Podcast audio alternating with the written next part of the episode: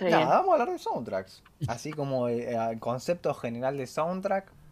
Eh, hicimos una vuelta en la faca, fui invitado yo y ahí se habló de cuándo empezó a haber sonido en el cine y sobre el diseño de sonido, que no es lo que vamos a hablar hoy, pero que si les interesa ese tema buscan eh, la faca al filo del cine y así llegó el sonido, si no me equivoco, se llama el capítulo. Eh, y estuvo bueno porque hablamos de cómo se retroalimentó eso con la música y desde el diseño de sonido para cine se pueden hacer cosas copadas para música. Eh, pero hoy vamos a hablar de la música eh, hecha, diseñada específicamente para películas. Eh, y no sé, acá en el circulito de, de los snobs melómanos, no sé, o el título que nos queramos poner, ¿qué tanta relevancia le dan al soundtrack a una película? Cuando ven una película, o sea, le- lo evalúan, digamos, entre comillas, el disfrute sonoro a la hora de ver una peli. Eh, yo personalmente. Ah, perdón, arranco. No, no, no, per- Perdón, es la manija. Eh, no, no, eh, qué sé yo, depende de qué película estoy viendo. O sea, si es una que es demasiado muy, me gusta decirle la de Netflix, tipo pochoclera, que solamente querés verla por, para entretenerte y comer algo y pasar el rato. No, o sea, el soundtrack está, está ya prediseñado para quedar de fondo y para marcarte una clave emocional nomás. Entonces yo digo, la magia compositiva no está y qué sé yo, está, pero no me mueve.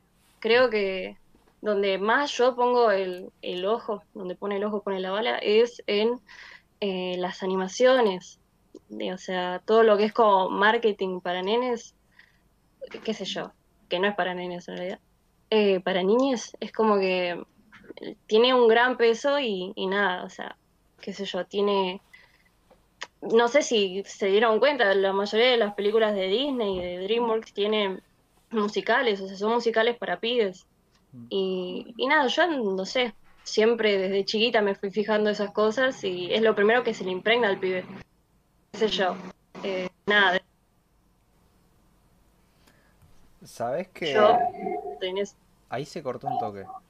Pero, sa- ¿sabes con lo que estoy muy cebado yo y no pensé, no lo relacioné para acá, pero con, eh, con la música de Betty Boop y en general las animaciones de los hermanos Fleischer, eh, Popeye y eso, que era todo jazz de big bands de, de esa época, eso todo es genial. Y tenía mucha Uh. onda, e incluso los hermanos Fleischer, que son los que eh, tenían el estudio de animación ese, eh, ha- hacían rotoscopiado de, de Cab Calloway, que es el que hacía algunos de los temas. Uh, Eh, sí. Y tipo, hay animaciones que era Cab Calloway bailando su música o cantando. Y, y eso está y es genial. No sé, yo veía a Betty Boop de chiquito porque tenía los VHS. Eh, no sé si es algo muy típico de nuestra generación. Vale. Pero desde ahí que, que es verdad que la animación siempre tuvo.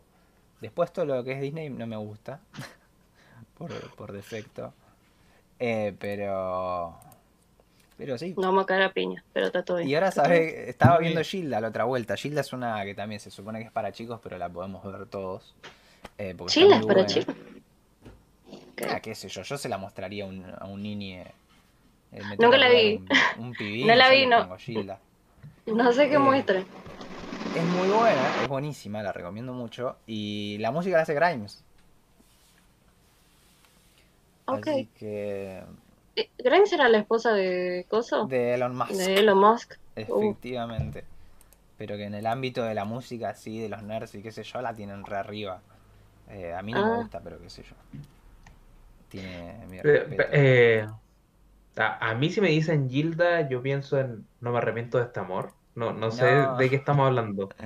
Eh, es, es también. una serie de Yo flashé al principio esa y después dije, no, si está Grimes es otra. O sea, fue, fue mi Sí, No, sí, no, pero no, no sé.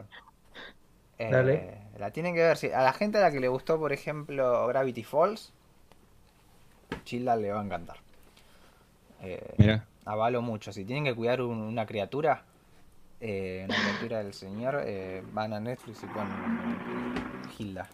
Y de hecho, aportando un poco eso de la cuestión generacional, creo que muchas personas de las que somos de cierta generación, por ahí de las cosas que más nos acordamos de memoria de nuestra infancia son los temas de, de, las series que veíamos cuando éramos chicos, digamos, como lo fue en su momento, ya en algún momento vamos a hablar de anime, pero de lo que fue Dragon Ball, Senseiya eh, y toda esa serie de, de, cuestiones que veíamos cuando éramos chicos y chicas y que son de las cosas que más nos quedan pegadas, digamos.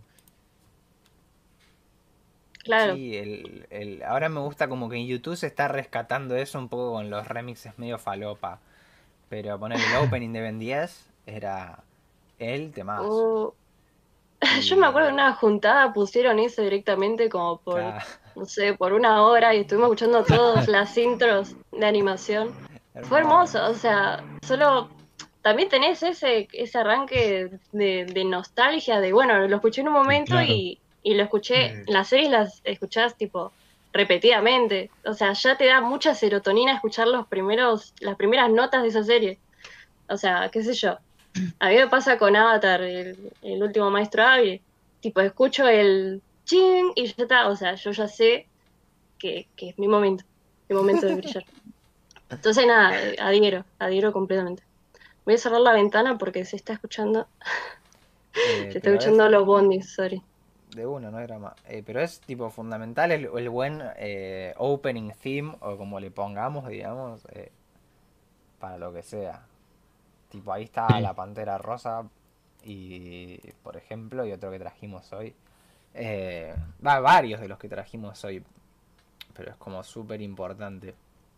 Eh, pero hablo pensando más que nada, más que en, ese tema que es como para subirla y hypearla y serotonina y, y demás, tipo el resto, lo que es más eh, más diseño de sonido, más, específicamente para acompañar escenas eh, y demás, que igual puede tener su cuota de, autonomía musical, ¿no? Claro. El, el Lost, el original soundtrack. Está, como decía Felipe.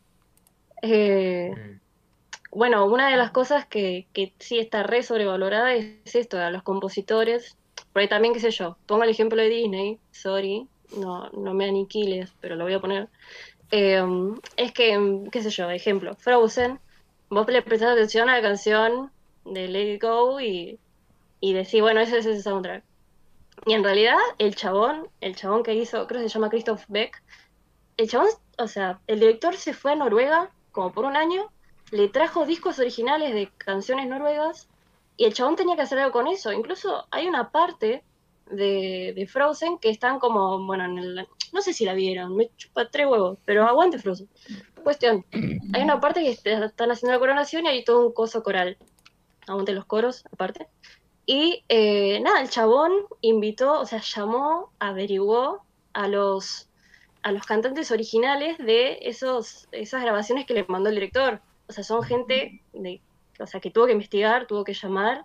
Incluso le cambió la letra para que no sea eh, cristiana, ¿me entendés? O sea, todo pensado hasta lo máximo. Y a mí me encanta eso, me gusta que, que investiguen y que le den un espacio al compositor y después que no se lleve todos los premios, por más de que sí está buenísimo la canción de Idina Menzel, que no se lleve todos los premios eso, porque qué sé yo, o sea, la pegó no sé, a mí me gusta mucho esa investigación de parte de los compositores, mm. que hay un montón. No sé qué los demás.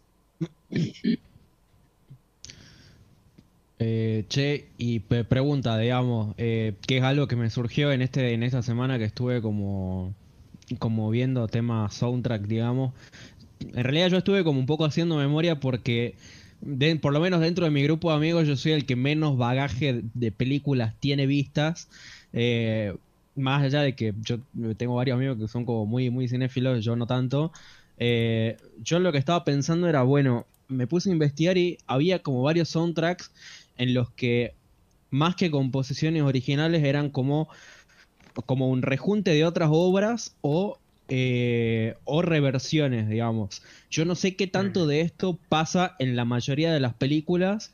Eh, no sé si pasa más esto, digamos, de hacer como un rejunte o reversiones de otras obras, o si pasa más el hecho de que haya como, composiciones originales, porque por lo menos en las películas que, eh, que yo tengo en la memoria, que son como mis favoritas, digámosle, eh, hay como varias que son o reversiones o rejuntes de otras obras, digamos. No sé en, en qué, en qué porcentaje pasa eso, digamos.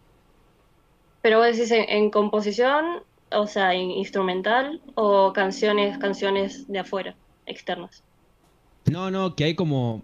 Hay, no sé, yo te pongo el ejemplo de, de 2001, que es una, una película Mm. que a mí me gusta mucho, 2001 en el espacio. Eso es como un rejunte, digamos, de. No sé qué porcentaje de composición original tiene, pero la mayoría son como otras obras, digamos, ya compuestas con Claro. anterioridad.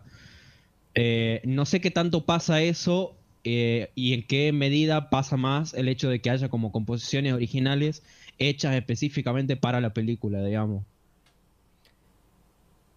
Es que Eh, depende, no sé. Una buena herramienta de Hollywood es agarrar hits y tipo hits preexistentes, poner plata ahí en derechos de autor y, y que vos ya sabés que la gente en el cine, tipo una peli de superhéroes, la gente se va a emocionar porque está sonando, eh, no sé, un tema de los Guns N' Roses o uno de sí, qué sé yo, alguna cosa de, de por ese estilo.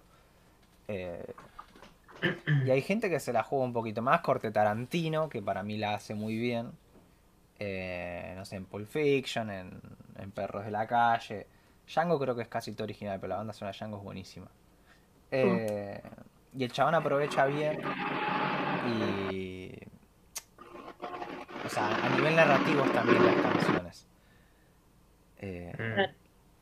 De, de hecho, ponte tú en Django, pasa que hay un mo- el, el momento donde son canciones no originales, eh, se nota demasiado porque está como Django recién tomando este papel más como civilizado eh, dentro de su paso de, la esclavitud a convertirse en un, en un hombre libre, qué sé yo, y te ponen un trap eh, marcadísimo.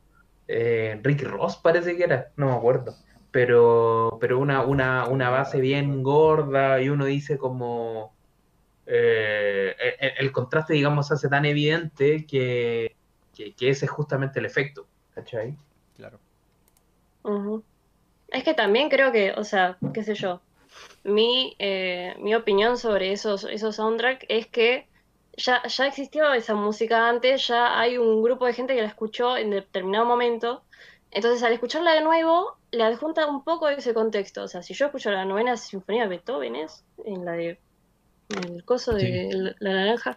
Sí. Bueno, yo la escucho, yo pienso algo, yo ya tengo una, una idea de, bueno, es, esto a, a qué géneros lo adjudico, qué sé yo, qué pienso. Entonces hago el contraste con lo que veo en la imagen, o con la narrativa, o con lo que, nada, se expresa en la música, qué sé yo. En cambio, en los originales es algo completamente nuevo, no sabes qué va a pasar, nunca lo escuchaste antes, estás como a merced de lo que quiera que hacer el composi- compositor con eso. Qué sé yo, esa es mi, como, mi vista sobre el asunto. Sí, está, bueno el- para generar contraste. Está el rol de curador y el rol de compositor, digamos. O- y, y se Claro. va intercalando también. Ujú. De bueno. Algunos Eh, ju- ahí- Acá están tirando bandas sonoras de videojuegos. Miren, hoy vamos a hablar exclusivamente de cine, series, anime, todo, todo lo Ah, que es vale. cine. Eh, pero ya haremos uno de videojuegos. Tengo arreglado con un amigo que le encantan. Y, y ya se planeará en un tiempo. Pero eso se va a hacer. Eh, pero hoy cine. Bueno, aguante el, el soundtrack de los Sims y God of War. Sorry, lo tenía que decir. Buena.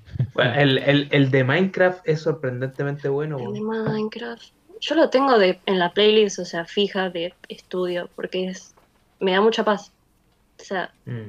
creo que está estudiado, que no sé qué, no sé, con la composición, no sé qué, con tres notas. Estoy ch- tirando chamullo, pero a mí me encanta ese soundtrack. Pero hay, ahí hay un tema, que Es es esto de que está estudiado.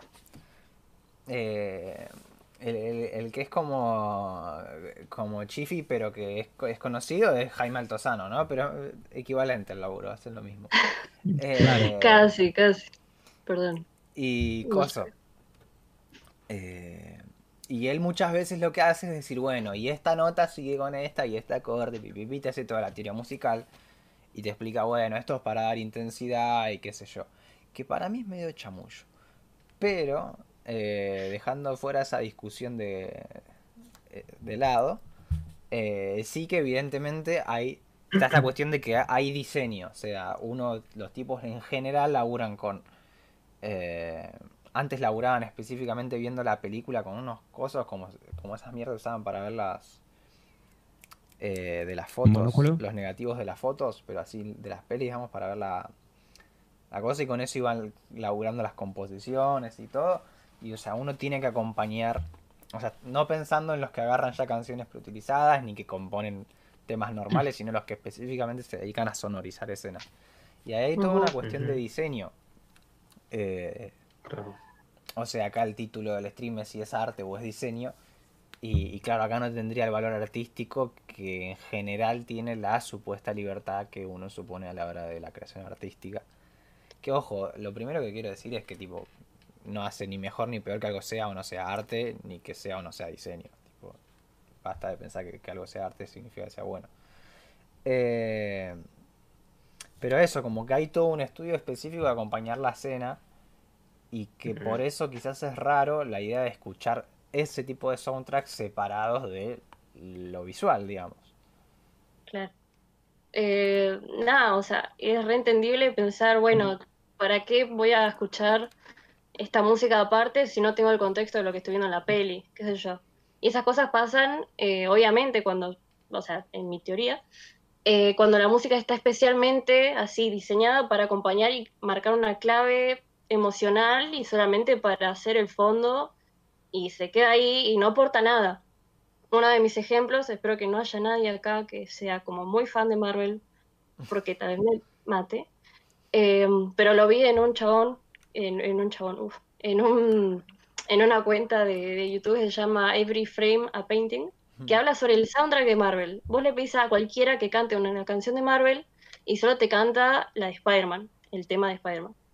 ¿Por qué? Porque no le da bola a lo que puede decir las canciones en un momento. O sea, pasaba varios ejemplos y, qué sé yo, había uno de Capitán América que, tipo, se escuchaba más el diálogo que la música de fondo y tal vez decía un montón más de cosas con la música sola. Y como no confían en el espectador que hace eso por musiquita, porque para mí la dejan muy de lado, eh, entonces ahí sí, es solamente, bueno, haceme algo parecido, porque también existe eso en el programa de los soundtracks, que los directores ponen eh, como tracks temporales, que es música de otra gente, los ponen ahí como para referencia para el compositor, y después queda el compositor y dice, bueno, no le van a dar tres pelotas, ¿me entendés? Entonces hacen lo mismo, pero cambiando tres notas. Entonces no es nada relevante, no es nada trascendente, qué sé yo. Mm. O sea, para mí eso es las cosas que hacen que las películas se queden en un plano porque tampoco le dan bola en el diseño sonoro, más allá de efectos especiales, para, de acción. Qué sé yo, todo bien Marvel, la disfruto. Quiero ver WandaVision, pero no sé, no es más nada. Qué sé yo. Mm. Es que sí, ahí yo creo que yo creo que pasa que tiene que ver mucho con lo que dice el Agustino al final.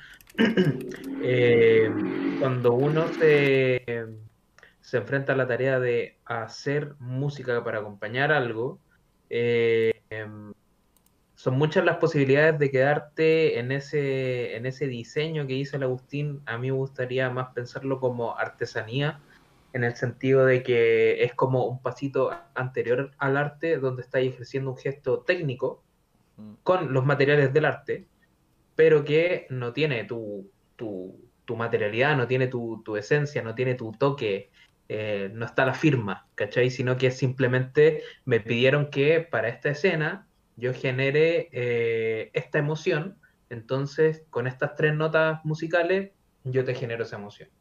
Em, y, en el fondo respondo una demanda nomás. Eh, que eso se puede hacer de muchas formas, no, no dentro del mundo cinematográfico, digamos. Hay música para comerciales, hay música para, para trailers, digamos, y, no solo música, sino que sonidos particulares que se ocupan siempre para los trailers eh, y, que, y que se repiten una y otra vez como estrategias de marketing. Eh, entonces, eh, yo creo que esa clase de, de juegos claro, definitivamente eh, no son, no, no son arte, digamos, y, y en el plano de Marvel en particular, como que yo creo que no hay una preocupación de ese estilo eh, respecto a, a- a lo sonoro. Creo que quizás está un poco más en la historia, sobre todo como que últimamente han, han tratado de eh, darle más libertad creativa a ciertos directores como para que hagan sus propias obras dentro de... eh, em, pero sí está en otra propiedad de Disney, por ejemplo, que, que es Star Wars. O sea, Mandalorian sí tiene eso, como pensando, por ejemplo, en, em, en, en justamente el video que, que mencionaba Chifi de eh, Every Frame is a Painting, eh, como que la premisa principal era, era eh, ¿por qué no me acuerdo del tema principal de los Avengers? Como sé, que existe, pero no lo puedo tararear. En Mandalorian sí. En en Mandalorian evidentemente lo puedo tararear, porque hay una intención sonora de generar una identidad. No hay un tremendo score soundtrack eh, de, de tantas canciones, pero sí por lo menos el, el principal está. ¿Cachai? Pasa que- Eh, Perdón, eh, pasa que en Star Wars vos tenés la carga, la carga pesada, eh, ay, ¿cómo se dice? Bueno, no importa. Eh, el bagaje de la intro de Star Wars, o sea, ya tenés a John Williams ahí en primer plano diciéndote esta saga, Claro. si no tiene buena música, ¿qué vas a hacer? O sea, pones un bebé Yoda, está todo bien, pero poné buena música.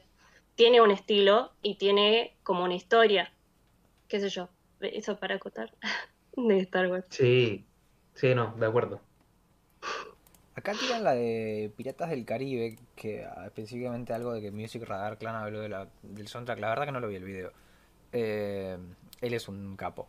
Pero lo que me gusta de los soundtracks, algo que me parece que aportan al mundo de la música en general, es familiarizar a la gente con eh, eso que se llama músicas del mundo, que ya hablamos de por qué no hay que decirlo así, pero digamos, con eh, géneros musicales y estilos musicales que si no, no llegaríamos. Como Chifi hablaba hace un rato de música de Noruega, eh, en Frozen, esto que ahora es como música de piratas, la música que, que suena en Piratas del Caribe, eh, que en realidad viene de las músicas portuarias. Eh, y eso está bueno porque nos ayuda después cuando nos encontramos con ese tipo de músicas, estar un poquito más, o sea, que no nos parezca tan raro, o sea, que no nos aleje directamente. Eh, a mí, por ejemplo, me pasaba con el último disco de Melingo, que tiene esa onda medio pirata, pongámosle. Claro, después vos haces todo el análisis, ves Mm. la historia y ves que, claro, la música rebética de griega, con el tango y el blues y la música de los puertos y qué sé yo. Pero digamos, si no, me parece, sí, música para piratas y todo eso tiene un origen y, bueno, si bien, y está perfecto, las películas no hacen una introducción a ese mundo musical, por lo menos ayudan a que la gente se familiarice con ese tipo de cosas. eh, que no tiene nada que ver y claro que la narrativa de las películas le viene súper bien. Eh, siendo que Yo- la paleta de colores dentro del mainstream musical y lo que suele escuchar la gente es súper reducido en comparación a la cantidad de estilos musicales que hay en este planeta, está bueno que ahí se abra un poco el juego. Yo creo, claro, a mí una de las cosas que más me fascina, tipo de los soundtracks, que me estuve dando cuenta esta semana, es que suman, o sea, todo bien si me pones una orquesta así, música clásica, muy clásico, sí, te festejo un Hans Zimmer. Pero creo que las que más me gustan es las que traen un poco más de cultura. Por ejemplo, o sea, de Mm. otra, de otros lados, que, que música que yo no escucho, que no me pasa en, el boliche ni a gancho, y que me gustaría mucho igual. No va a pasar, pero ojalá. Eh, ponele, por ejemplo, eh, no sé si vieron El Príncipe de Egipto, eh, pero nada, el soundtrack del Príncipe de Egipto es una de las mejores joyas que hizo, creo que Hans Zimmer se la bancó en esta, porque hay, hay lírica, o sea, es un, es un dibujo para nenes, mercado para nenes, y hay lírica que está en hebreo, o sea, le metes una lengua extranjera a un nene y, y lo haces sufrir con, o sea, lo haces sufrir, uh, lo haces empatizar con esas cosas, lo haces sentirlo, además eh, los instrumentos que tiene, la, el ritmo que tiene, son todos de, de esa cultura, de como el judaísmo, de los judíos. Y es como una investigación muy ardua que a mí me fascina. Así puedo nombrar un montón de películas y mm, creo que es lo principal de un soundtrack, es crear un universo. Lo mismo pasa con Avatar, que, que nada, hace poco subí y, o sea, los chabones investigaron todas las culturas, no sé si vieron Avatar, eh, la de la animada, la del pelado, eh, La investigaron última, todas las no la culturas. primera, decís vos. ¿Qué? qué? O sea, hay como dos avatar, ¿no? La que veíamos de chiquitos y la nueva. ¿Vos decís la nueva? Eh, las No, dos, no, ¿La la de Korra o la...? Ah. Avatar y la leyenda de Korra. Ahí está. O sea, Ah, no, mira. a- Ah, vos no Avatar, James Cameron, No. esa no. Esa la banco, Ah, No, está buena igual ese soundtrack, tiene cierto aire, está bueno, ganó una Oscar, gente, o sea, se la banca. El tema es, eh, esta banda, esta banda sonora, investigó Mm. cada cultura de la que sacó información para crear el universo de Avatar, que son todas culturas orientales, sí, son todas orientales. Y, mm, y nada, hasta crearon un instrumento, de un instrumento armenio, ponele, para la serie. O sea, ese nivel de investigación le estás dando mucha info a los pibes y los pibes van a crecer y se van a entusiasmar con sonidos más piolas que una guitarra y tal vez un violín, qué sé yo, se divierten. Eh, y bueno, último ejemplo, que no, no quiero, no quiero no perder el tema de esto, eh, Ennio Morricone, no sé si lo ubican, eh, el feo, el malo, el bueno, nunca Sí, sí. orden, eh, que se murió el año pasado. Eh, nada, hizo el soundtrack de eh, una, una peli que se llama La Misión. No sé si la vieron, está Robert De Niro y el otro que habla con la Z, me olvidé. Nada, tipo, es la misión, los misioneros en no sé qué año y están nada, cristianizando el mundo. Cuestión de que la banda sonora es una mezcla de tambores nativos, porque están tipo en misión, en misión, que, ahora, en Brasil, por ahí, y agarran un montón de sonidos que son de los indígenas y también lo mezclan con guitarras españolas y, con un poco de orquesta. O sea, esas cosas que mezclas y creas algo nuevo, a mí me fascinan. O sea, hay que tener un- una pasión para hacer eso. Listo, yo dejo de fañar un toque porque me voy a morir. No, está bien. Vos seguí Pero nomás. claro, que para eso te trajimos. Si no, no. Nada, es- Acá está el Eh, espacio. Acá Juan dice que le emocionan la guitarra y el violín. Sí, sí, de una. A mí lo que no me cabe es. Haces una película ambientada en Argentina en 1930 y le pones de banda sonora eh, rock, qué sé yo, no, poné tango, folclore, qué sé yo, ponete las pilas, ¿viste? claro, un poco de investigación te pide. Sí, Pero sí, bueno, sí, también el, el, el Duki de fondo. El Duco, claro, no por una cabeza. Eh, eh, también hay que pensar los presupuestos que hay Sí, obvio. como para, para esas cosas, porque todo bien, si, si le das un poquito de tiempo más al compositor, te investiga eso, te- se va hasta Noruega incluso a investigar. Ahora, si tenés, si sos Marvel y decís, bueno, tenés una semana para hacerlo, hacerlo igual a la peli de Mad Max y ya está, qué sé yo, te va a quedar ahí, no hace magia en tres semanas.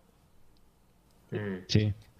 No, sí, obvio, tengo consideración presupuesto y que bueno, que no sé, yo no le pido mucho a Marvel, eh, principalmente porque no consumo, entonces puedo vivir tranquilo. Pero Hay mucho más para bardear igual, pero agarré a Marvel porque se está comprando todo Disney y, y justo en Marvel no le está dando bola. Pero bueno, sí, Monopoly. bueno, el problema es Disney. Eh, no, después vemos. Eh, ¿Conocen algo que tenga banda sonora exclusivamente de trap? Eh, sí, Black Panther, que no es todo trap, pero bueno, va por ahí. La produjo Beyoncé, creo. Beyoncé. No, Beyoncé hizo eh, el de la última del Rey León, que está muy Ah, bueno ese soundtrack. Eh, Kendrick hizo el, de. Black Panther, que casi que la veo bueno. por el soundtrack, pero me dijeron que no, que al pedo verla por eso, porque la ponen re de fondo a la música. Eh, Sí, la caga- Al final aparece como una canción con Sa y está buenísima. Pero bueno, Ah, concisa, sí, ese es un tema. Reco- Sí, sí. Eh, pero sí, qué sé yo, yo ese, ese y el de Beyoncé escuché los discos nomás, la verdad que el, el remake ese del Rey León me parece nefasto. Eh, No, no. Basta de CGI, por favor, de remake del CGI. Ya el mundo tuvo suficiente. No, Acá dicen Samurai. Champloo. Vamos a hablar de, de Cowboy Vivo, que es lo que, que viene.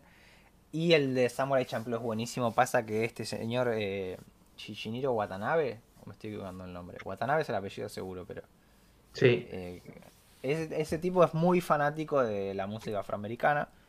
Entonces en todos sus soundtracks hay ya fusión eh, o por ahí. Y el de Samurai Champloo específicamente es súper rapero, lo produce una leyenda del beatmaking como es Nujabes. Y, y nada, el opening es un tema de rap y nada, es una masa. Es una masa, hay muchos scratches, beatbox así de la nada. Y ahí está el contraste del que hablábamos antes, de que, es una serie de samuráis, eh, un anime de samuráis. Eh, pero consiguen que el, el- lo rapero tenga que ver con ese universo. O sea, es como una evaluación de evolución de Gutan Clan que es de del rap a los samuráis, acá es de los samuráis al rap. Eh, por alguna razón queda bien. Y nada, ese tipo siempre tiene buenos soundtracks. Sí. Creo que Sankey no Terror no tiene el gran soundtrack, pero como que no parece muy de él ese anime, por más que sea bueno. Pero Lucuma anime próximamente, por el momento. Oye, pero no tiene, no tiene tan mal eh, no tiene tan mal soundtrack, weón. Pero, Es pero no es nada. ambiental. Es Claro, soundtrack sí, sí, de O sea, no era de escena. de Watanabe. la, Eh, la escena de la moto, weón. Nada más voy a decir al respecto. No, no, la vi hace 70 años, Felipe. no me pidas. Que tampoco quiero hacer spoiler, así que está bien. Eh, Space Dandy, miren, loco, Space Dandy lo más grande que hay. Pero ahora hablamos de Watanabe y de Cowboy Vivo. Eh, quería volver, Felipe habló de la música para publicidades. Y evidentemente no es sobre eso el podcast. Y no vamos a hacer un podcast sobre eso. Pero no sé si vieron la que hizo ahora Tyler de Creator para Coca-Cola. Yo creo que ahí hay un gran Ah, valor sí. artístico. Y claro, Coca-Cola se aprovecha de ese valor artístico y lo toma como un mérito suyo. eh, cuando es otra estrategia de marketing. Pero igualmente hay ahí un, un beatzón ahí bien bailable de, de Tyler. Así que se puede. No, no. Incluso es una gran salida laboral para productores musicales eh, hacer música para publicidades. Así como directores de cine que están arrancando, eh, como que la publicidad da mucho trabajo. Entonces, Eh, claro, da plata y después te puedes hacer lo que quieras. claro, sí, es, es un buen lugar para empezar. Eh, si haces música electrónica, beats, lo que sea, e igualmente si laburas en el mundo audiovisual, tipo. Igual se hace hace rato, o sea, creo que incluso los del nuevo cine argentino, los Pino Solanas y eso, ya estaban lucrando haciendo comerciales de la época y, y con eso se financiaban lo que Claro. otro, cuando no había guita. Mm. Sí, bueno, el grosso Acá- que hacía música para publicidades acá era Kosorio, eh, Sujatovich. Eh, Mm. ay, se me fue el nombre, el padre, no el, el hijo. Eh, Leo, ¿Es Leo y el hijo cómo se llama? Mateo. Mateo, ahí está, sí. Leo Sujatovich, el, el, el que a mí me gusta, digamos, que después tocó en Spinetta High y un montón de proyectos musicales. Pero ese chabón hacía música para, para publicidades e incluso si buscan en YouTube se encuentran y son lindas composiciones y tiene su magia. También el diseño así, eh, como el ruidito, los ruiditos de Windows que hizo Brian Eno. Como hay ahí Brian una cosa, un juego divertido en la creación musical, ¿no? De que tenés que hacer algo hiper reconocible en segundos. Está- está- está- es un mundo re interesante. Eh, y nada, de- por fuera de eso detesto las publicidades, ¿no? No es que Lucuma esté a favor del mundo publicitario, pero pero bueno, No. vamos a ver el lado positivo de la cuestión. De Initial D. ¿Alguien conoce Initial D? Yo no sé de qué está hablando acá el, el amigo Juan. Dice que conoció por los memes. No conozco. Acá Emilio Mm, dice que no, ama a. Yoko Kano. Está muy bien, hay que amarla a Yoko Kano. Eh, Completamente. Y. Ah, otra cosa que quería hablar que, que le pasamos por alto. Eh, ¿Soy el único yo acá que odia los musicales profundamente? Me voy a tener que ir del. Discord. O sea, me tengo que ir, o sea, literalmente. Se me va a cortar internet y creo que por motus propio. O sea, ¿qué? Yo no entiendo. ¿Qué cosa ¿Por qué malo? odian los musicales? ¿Por qué? O sea, ¿qué, qué tiene de malo? Diga- díganme. O sea, me cago piñas con el primero. No, a mí me Ya, resulta bueno. muy incómodo estar viendo una película y que de repente. O sea, narrativamente casi nunca me aporta nada. Eh, No, hay- pero no. ¿Qué? No creo que sea un formato inaprovechable, pero no sé, yo vi eh, eh, Cantando bajo la lluvia, Singing the Rain, me pareció la peor película que vi en mi vida. Eh, Tengo, tengo un par de compañeros que, que te cagarían un poco a piña. Eh, bueno, Singing in the Rain no la vi, perdón. O sea, sé que es un clásico y hay muchos musicales de esa época que son, yo sé que son trascendentes. No, intrascendentes. Uh, como estoy. Em, pero, pero bueno, ahí dicen Cats. Cats me mato, o sea, me mato literalmente. O sea, eso me hizo sangrar los ojos, sin duda. Pero, o sea, yo les digo, eh, Los Miserables. ¿Vieron Los Miserables? Yo vi muy poco, eh, no, no Sí. veo a propósito, no veo musicales. Está bien, está bien, no es tu género. Pero yo digo, Los Miserables, que está, está bien, está basado en un musical de Broadway. Es algo ya hecho. Y en las películas está bien realizado. O sea, vos tenés que condensar también, pero tenés que elegir y tenés que elegir bien. O sea, porque si no te queda un cat de tres horas con un CGI de mierda. Yo digo, tenés un poco de respeto a los musicales. O sea, y lo digo a todos, porque es un arte que es buenísimo. Mary Poppins dice acá. Yo banco Mary Poppins. No lo disfruto tanto, pero la banco. Después Hamilton. O sea, eh, por música se te pega un montón de data. Yo te puedo recitar una parte de la historia yankee porque vi esa peli. O sea, qué sé yo. Y, y que para mí informa un montón de cosas. No lo voy a cantar porque no tengo derechos de autor. Me van a bajar. Pero yo digo, los, los musicales para mí cuentan un montón de cosas que el diálogo no. O sea, yo, yo te puedo decir tristeza, yo te puedo cantar en, en un tono triste, te puedo cantar en un tono de mucha felicidad y para mí eso aporta mucho a la narratividad. O sea, por más de que me gustan los musicales y me gusta la musiquita, que estoy re feliz, pero para mí los musicales son algo que, que no, cuando no le dan pelota es solamente porque quieren lucrar, porque la pegó en Broadway, pero cuando le dan pelota es, es algo que, que trasciende, qué sé yo, la tiro. Y Whip- Whip- Whiplash no es un musical porque no se pone en el medio de Hugh Jackman a cantar. Yo para mí están los musicales con Hugh Jackman y los que no tienen a Hugh Jackman. Y la mitad no los banco. Pero Pero, Se mamó. o sea, hay, claro, es que hay que ver qué se define como musical. Yo creo que hay películas, hay una que se llama de Godard, que se llama Una mujer es una mujer, que técnicamente es un musical y a mí me parece excelente. Pero como a mí lo que me incomoda profundamente es cuando se para todo y se ponen a cantar y bailar, tipo con el Pero- portero y con... Vos estás pensando como el gran showman, o sea, que es una apuesta especial para esa música y es parece esto doblado. Es como dirías, bueno, esta, la, esta peli la banco mucho, en realidad, a Mamma Mía, que también es una obra de teatro.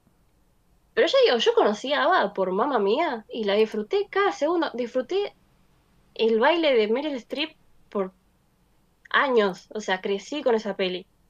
Y yo digo, sí, es muy, está todo en, todo bien iluminado, no cuenta nada, pero la pasé re bien con, escuchando ABBA, un toque, divirtiéndome, no sé. Hay muchos tipos de musicales, no, no podemos decir musicales. Claro, claro. Y bueno, No, ahí mencionan a High School Musical. de, de como que es siempre la misma canción en un coro y todos haciendo un baile como muy poco coherente con la trama quizás. Eh, Claro, bueno, también eso, que es como que te lo empalman en la cara y decís, bueno, prestar atención. Pero hay musicales que, que son, es, es el eje de la canción. Entonces, vos ya sabés que ya viene.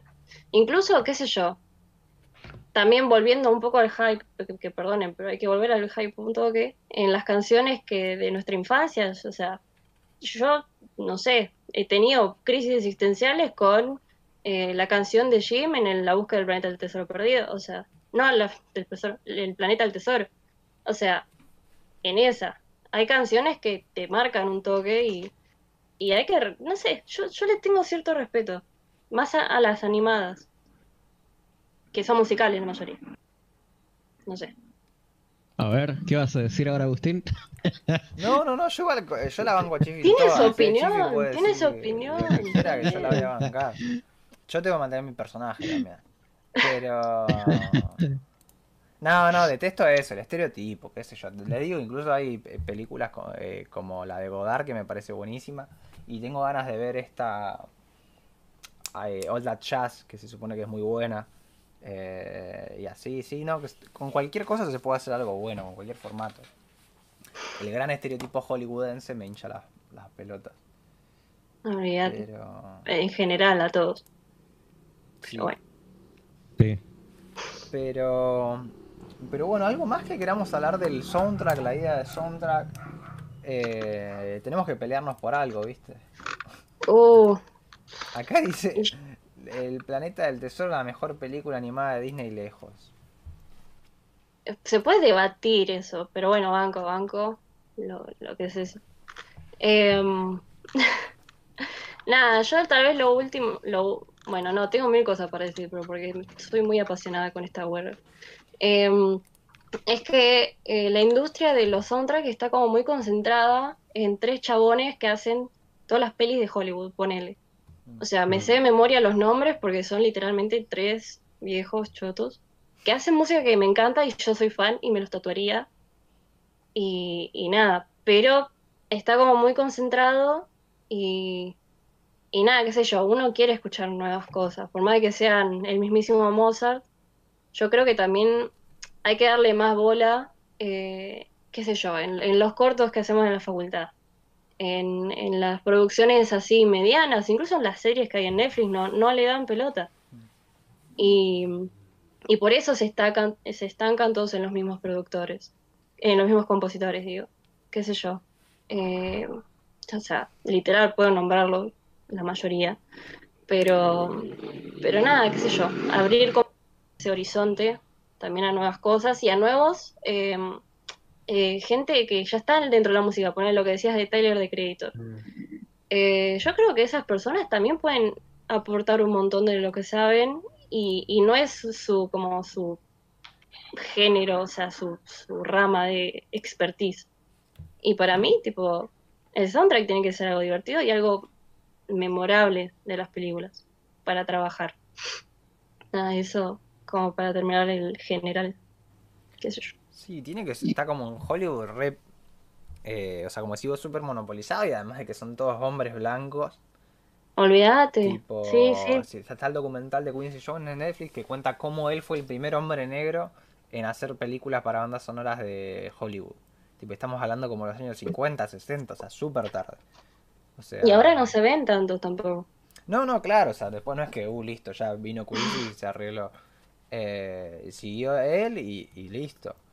Eh, hoy trajo un personaje latino haciendo soundtracks allá grosos, pero digamos, hay como algunas excepciones.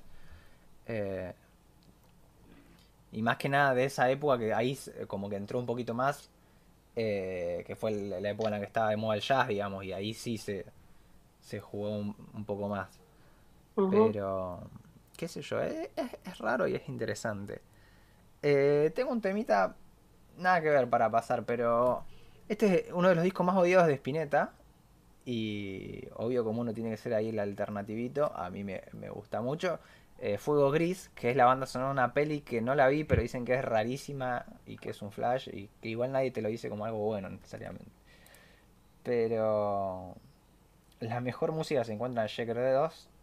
Está bien, Sí, te acepto. está para pensar. Eh, y nada, traje mi tema favorito de ese disco, que es uno de los grandes, grandes temas de Spinetta desde mi punto de vista, eh, que es Penumbra, del disco Fuego Gris. Esperemos que esto no nos lo den de baja. Y volvemos en un cachito y vamos a recomendar específicamente soundtracks. Si queda alguna pregunta dando vuelta ahí, especialmente para Chifi, que es la que sabe de una bocha, eh, tiran ahí en el chat y, y contesta en el próximo bloque. Pero bueno, ya volvemos. De buen.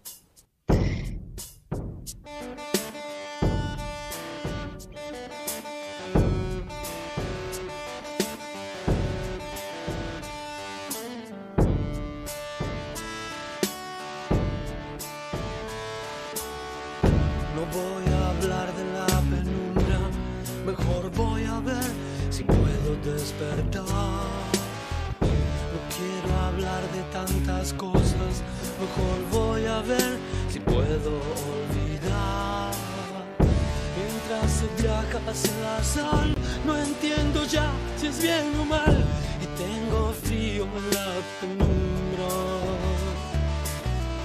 Mientras tú vienes hacia mí, yo ya no entiendo si es así vivir. Tengo frío en la penumbra. Da da da, da da da. Da da da da da da, da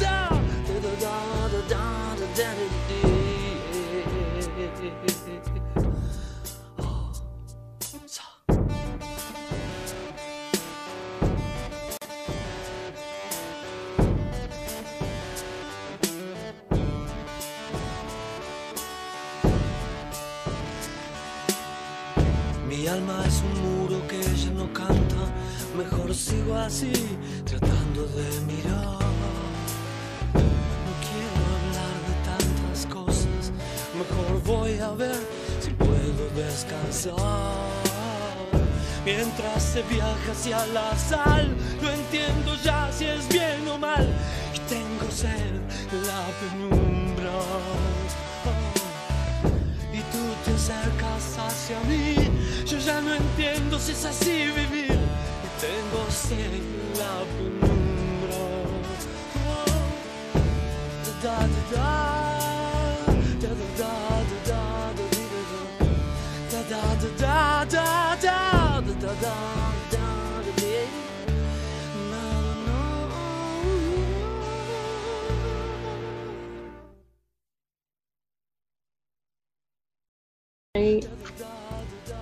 Acá no nos bajaron efectivamente. Así que estamos de vuelta. Eso era Penumbra del señor Luis Alberto Spinetta. Eh, y, y nada, es un gran disco. eh, y era banda sonora. Eh, Charlie también tiene uno de banda sonora. Que no me acuerdo cómo se Una llama. peli. Nunca la vi, la busqué y no, no estaba ni a gancho. Es que son Y medio bueno. raras esas películas. Ya te confirmo el de Charlie. Porque es raro que no me está acordando el nombre. Obviamente el mismísimo. Ay, el que tiene cara de nano y que lo rebardearon en la última serie. ¿Cómo? Perdón. El, el compositor de The Last of Us, el que es de acá. Me el Eh, ah. Santa Blaya. Ah, Santa la olla. Sí, perdón. El horrible se me fue de la vida. Eh, nada, que hizo el soundtrack de Elsa y Fred y bueno, de The Last of Us y muchas otras pelis argentinas. Qué sé yo. No son meh, pero la banca. No sé, sí, Santa Olalla tiene la, la virtud que para algunos no será tan virtud, pero que es de los pocos argentinos que supo entender cómo funcionaba el mercado en Estados Unidos y poder sobrevivir allá. Eh, porque todos los de acá fueron para allá y no, no, no les dio. Eh, que no significa que sea mejor o peor músico, sino que supo entender mejor cómo funcionan las cosas en, en el gran mercado musical, Mm. eh, que es Estados Unidos. Y hubo otro, hubo dos para mí históricamente, debe haber más, pero grosos, grosos, grosos, eh, Santalaya y otro que voy a hablar en un cacho. Pero antes quiero hacer un aviso. Eh, tenemos un Discord. eh, acá, mira, justo nos acaba de hablar. Eh, el Nico quiere que le dé a mí en el Discord. Bueno, después, bro. Después lo vemos. Tenemos un Discord y lo digo porque estamos haciendo eh, para todos los beatmakers, toda la gente que labure con samples, en realidad que haga música lo que sea, pero con samples, eh, concursitos semanales, medio más que nada para practicar y compartir, no, no, no es como que hay un premio. Eh, quizás después se edite una mixtape en base a eso, pero qué sé yo, no sé, está, en el aire. Pero la cuestión es que el domingo yo tiro un sample y tienen tiempo hasta el próximo sábado para hacer algo con ese sample. El último que tiré es de una banda de Holanda que hacen rock turco y este es un bolero el tema. Entonces es como una mezcla muy rara, eh, inter- intercontinental, así que juega. Y eso, hay todas las semanas y van charlando, está lleno de beatmakers laburando. Bueno, lleno, hay, hay varios. Eh, así que eso es el aviso. Y el otro gran eh, músico argentino que supo entender cómo funcionaba la Paponia en Estados Unidos fue Lalo Schifrin. Eh, un tipo del mundo del jazz y de las bandas sonoras y de la bossa nova y de mucho más también. Pero que ustedes cuando suena el tema de Misión Imposible, el tum, tum, tum, tum, tum, eso se tienen que parar y poner la mano al pecho porque es el himno nacional argentino, ¿ok? Mi país, mi Eso, país. Mi país. Argentina, papá. Eso es Argentina. Qué grande. Y ese es un dato que todo el mundo conoce ese tema y está bien que es internacional este stream, ¿no? Pero acá en Argentina nadie sabe que lo hizo en Argentina. Y si no son de Argentina y son latinoamericanos, pues sí, eso es latino, papá. Eh, Latino. es que claro, sí, Lalo Schifrin laburaba haciendo música de soundtracks e hizo la banda sonora, una de las que quiero presentar hoy, que es la de la serie original de Misión Imposible. En, en principio era una serie eh, de 1966 y hay un disco ahí que, que es de Lalo Schifrin y que es el soundtrack, que es un discazo. Yo claramente no me vi la serie para hacer esto, ni la voy a ver porque no me gusta mucho el, mundo de los superespías y qué sé yo. Pero la música es una bomba. Y, o sea, abre con ese temazo que conocemos todos y que es de esas cosas que uno los, tipo, tal vez lo tiene de chiquito y lo vuelve a escuchar de grande y dice, che, posta que esto es una bomba. Y ese es el nivel del soundtrack. Eh, no es todo tan icónico, evidentemente, pero está ahí jazz fusión. Va, no, todavía no existía el jazz fusión, digamos, pero jazz con cosas de bossa nova y cosas de orquesta y, y nada, Lalo Schifrin, un recontra recapo. Eh, el chabón tiene un disco con Dizzy Gillespie, con, con Dizzy Gillespie, laburó con Quincy Jones, o sea, era uno más en la escena de allá de jazz de Estados Unidos en la época cumbre, cumbre, cumbre. Se dedicaba más que nada a las bandas sonoras, pero un monstruo. Y uno de esos, como el gato Barbieri y Jorge Aldo, que pudieron conectar desde acá con los músicos de jazz de allá y con los del resto del mundo. Entonces, si les gusta el jazz, o son argentinos y tienen tan agrandados como cualquier argentino, o por lo menos porteño, y quieren otro motivo para eh, ponerse contentos, escuchen a Lalo Schifrin, que es un monstruo. Eran. Además, ¿con cuántas notas hizo esa intro, boludo? Es memorable, o sea, un capo. No, es un temazo fuertísimo, eh, y cada pasaje, todo, no es solamente el riff, digamos. no es una masa. Eh, no lo puse porque ese me imagino que no lo van a bajar en 15 segundos el stream si pongo eso. Pero. Pero es buenazo, buenazo. Ah, no, sí lo tengo. hubierais puesto- Lo tengo, lo tengo. Bueno, nos despedimos con ese. Eh, Está bien. De está bueno. bien. acá- Iba, iba a tirar la talla de, de que hubieseis puesto la versión de Limp Bizkit. ¡Ah! Iba a decir lo mismo. ¿Cómo se llama? No tenía el dato. No me la conté. ¿Lo sabíais? No, no, no, por suerte no. Misión Imposible 2 tuvo como una reversión de esa canción y es como del 2003, 2004. Entonces, Fred Dars ahí se tira unas barras con una habilidad, uff, tremenda. No es tan malo, loco, No como igual lo uno se eso. imagina a esta altura. Yo hace poco me escuché el, el- como el clásico de Bizkit y no es tan terrible. Es un espanto a nivel estético, pero bueno, no está tan mal hecho. O sea, está bien hecho. Eh, acá nos pasa Bindonga el dato de un tal Oscar Cardoso Campo, que dice que también estuvo haciendo soundtracks allá. Eh, Buenazo. en... A ver, acá estoy en Wikipedia, me estoy informando fuertísimo. Director de orquesta y arreglista argentino. Eh, murió hace unos años, que en paz descanse. Murió en 2001. ¿Qué pedo? Y... Y acá no me está apareciendo mucho. Eh, ah, no, sí, pero músicas de, de cine argentino. Bueno, es todo un tema. Eh, el cine argentino viejo, hay poca apreciación, es difícil. Eh, cuando salga Lucuma Cine, pa- pa- para todos les vamos a decir que en el futuro va a haber un Lucuma para eso. Yo solo quiero decir que eh, en el cine argentino, en el viejo, no me acuerdo los años, ojalá no me maten mis profesores, pero eh, el creador de la marcha peronista, obviamente, del carril, estuvo en muchas películas e hizo el soundtrack de esas películas. O sea, y están buenas. O sea, por más de que hay muchos punteos de guitarra que están más descoordinados que yo bailando, es muy bueno. Es, o sea, es del carril actuando, cantando y haciendo el soundtrack. Bueno, Yo toda creo la que- industria del Mira. cine argentino de la época del tango es regrosa, incluso hay muchos como clásicos del tango que se compusieron específicamente para películas y que eran eh, tipo medio musicales. E- esos musicales sí te los regalo. Eh, Claro, ahí- tipo, ah, el día bueno. que me quieras, está la película El día que me quieras de Gardel. Mm, Y en Sí, general era eso, Gardel actuó en cualquier cantidad de películas, las protagonizaba y cantaba los temas y era eso. Eh, Yo- Primero que es promoción también para música de Gardel, o sea, eso vende disco, pero a muerte. Sería como un Phil Collins ahora, ¿me entendés? De, el Phil Collins de esa época, digo. Eh, igual incluso también, Tita Merelo y, y otro montón de gente, sí. además de Gardel, ahí en el... Tipo, vos buscás esos grandes y grandes tangueras, eh, grandes y grandes, dije, ese es el... eh, tangueros y tangueras, eh, en YouTube y te aparecen fragmentos de película. Eh, Olvídate. Porque era un negocio, era un re negocio. Eh, también otra cosa que del cine argentino es que se hizo una peli que es como una parodia que a mí me sorprendió mucho y me gustó mucho.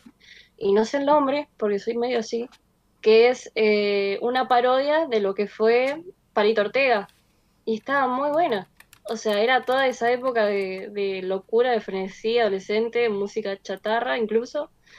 Y recrea muy bien todo esa, toda esa escena como hablando de, de esto, de, de la escena del contexto y lo que vende eh, en ese sentido. ¿No se trabó en la cosa? Eh, La no, cámara. yo creo que ya está. No, lo loco es que ahora escuchamos mucha gente quejándose de que eh, ahora es todo videoclip y que no se vendía disco y en esa época era exactamente lo mismo. Tipo, las películas eran videoclips gigantes eh, y no vendían discos sino que Claro. vendían singles. O sea, la época del 78 RPM, el disco de pasta se le dice acá y en otros países creo que tiene otra denominación. El que era un tema por lado nomás. Eh, Así que había todo un funcionamiento distinto del mercado de la música que por lo menos en Argentina era súper grande. Hay toda una industria gigante discográfica del mundo del tango. Eh, y no sé si es así en el resto de- del mundo. Se puede decir que había tanta producción Mm. discográfica en los años 30. Entonces en ese sentido estaba bastante estadounidense Argentina. Eh, pero bueno, basta hablar de Argentina. Eh, y, y hablemos de otra cosa. Eh, para mí, el soundtrack de Lalo Schifrin inspira mucho, el de Misión Imposible, inspira mucho a otro que queremos hablar, que es el de la miniatura, que es el de Cowboy Vivo. Para mí, Cowboy Vivo, eh, además del jazz fusión, tiene como esa influencia de música de espías y música de acción, pero más, más de los 70 y previa, más glamurosa, digamos, más. No la acción de hoy, sino esa, la acción de los galanes. eh, que también como que Cowboy Bebop juega a romper un poco eso del galán Mm. y hacer a, a- a Spike, que es un galán medio en cualquiera. Que por otro lado, para mí, algo que no sé por qué nadie dice, pero es medio obvio, si vos ves la primer peli de Godard, que es Breathless, tipo, para mí como que Cowboy Bebop está toda basada ahí. Eh, lo que pasa es que no conozco a otra persona que haya visto las dos y ni siquiera la recomiendo Breathless, no me gustó. Pero... Pero No vi ni Cowboy ni Bebop eso. tiene muchas referencias a ese tipo de cosas. Pero me, me llama la atención que le digáis breadless, weón. Eh, sin aliento, no sé cómo se llama en francés. Sin, sin- o sea, no, en francés no. Pero sin aliento. Ah, te caí. Ni cagando, ¿no? Ya confirmo. Es que lo loco es que después al resto de las pelis de Godard les digo en francés. Eh, pero esta como que fue la comercialmente exitosa también. Va, no sé. No, no, no esperen. No. No, no, pero le-. No, bueno, por eso es que nadie, Sí, no. na- nadie la conoce. No, pero-. Está bien. Eh, no, me, me llamó la atención que le diga, que le dijera ya la película en, en inglés, pero, pero está bien. Eh, pero bueno, eso. El... Yo calculo y lo puse en miniatura porque es como algo obvio a la hora de hablar de soundtracks, por lo menos dentro del mundito de los nerds musicales, entre comillas. eh, como que todos Ujú. amamos eh, ese soundtrack. Porque además uno lo pone Claro. y es como si uno pusiese un disco de jazz fusión, con mucha, Sí. mucha, mucha fusión, pero digamos, no es tanto escuchar una Mm. banda sonora así con pasajes instrumentales, ambientales y demás. Mm. Es que, igual respecto a eso, me pasa que, que siempre la banda sonora de Cowboy Bebop es asociada como muy al jazz, eh, como tú lo estás describiendo, pero creo que hay, hay cosas que se escapan del, del jazz fusión y derechamente renuncian al jazz porque era en el fondo la intención de, de la musicalización de la serie. Eh, en el fondo le pasaron a Yoko Kano la premisa de que... eh, pasaban estas cosas medias raras en los capítulos que son casi como auto, autoconclusivos en, en la mayoría de los casos, y donde eso se asocia eh, a una sonoridad eh, determinada. En algunos casos más cercana al bossa nova, que uno podría decir que, claro, ahí hay, hay un toque de jazz fusión, pero en otros casos están pensando en, en el rock pesado y en, y en el metal. Sí, hay un Entonces tema de ya- tipo. Sí. No, no tiene ningún pudor, Yoko Kano. Y, ahí, o sea, lo que me parece, pr- primero lo que me parece genial es eh, como componer también en todos los registros que le pongan eh, y que digamos es como la, eh, la, la, la gran forma de trabajar de Yoko Kano siempre, no solamente en este soundtrack. Eh, pero también eh, que, que el soundtrack por sí mismo funciona excelentemente. Como que tú perfectamente podías escuchar ese soundtrack como una, una banda sonora por fuera, digamos, no quedándote solamente con que Tank es el opening de Cowboy Bebop y que tiene este efecto como serotonina, como, como, como le decían ante ustedes, eh, genial. Eh, sino que como disco funciona. Sí, sí, tiene eso, tiene el banger total que es Tank, que es el opening, y que está a la altura del tema de Misión Imposible, por ejemplo. Eh, es un soundtrack hecho por los Seatbelts, Seatbelts, o sea, los cinturones de seguridad, eh, que es una banda dirigida por esta piba Yoko Kano que hizo cualquier cantidad de bandas sonoras de anime y es una genia. Eh, así que es data para chequear y para buscar la Yoko Kano además de, de esta banda sonora. Porque es zarpada compositora e intérprete. Sa- ¿Sabí qué otra banda sonora hizo Yoko Kano? A ver cuál. Senkyu no Terror, pues, weón. ¿Sí? Sí, Mira vos. no te, no, no te la estoy contando. Eh, bueno, la, la voy a, la voy a reescuchar. Si vos me decís que tenía buen soundtrack y todo. Sí, Eh, Y esto pertenece al mundo del que hablábamos antes, que es de Shichiniro Watanabe, que es un tipo muy fan del jazz. Eh, y que, por ejemplo, en su último anime aparece Thundercat. Tipo animado y haciendo un tema de Thundercat todo divino. El anime es medio malardo, si no recuerdo mal. Pero eh, es un tipazo.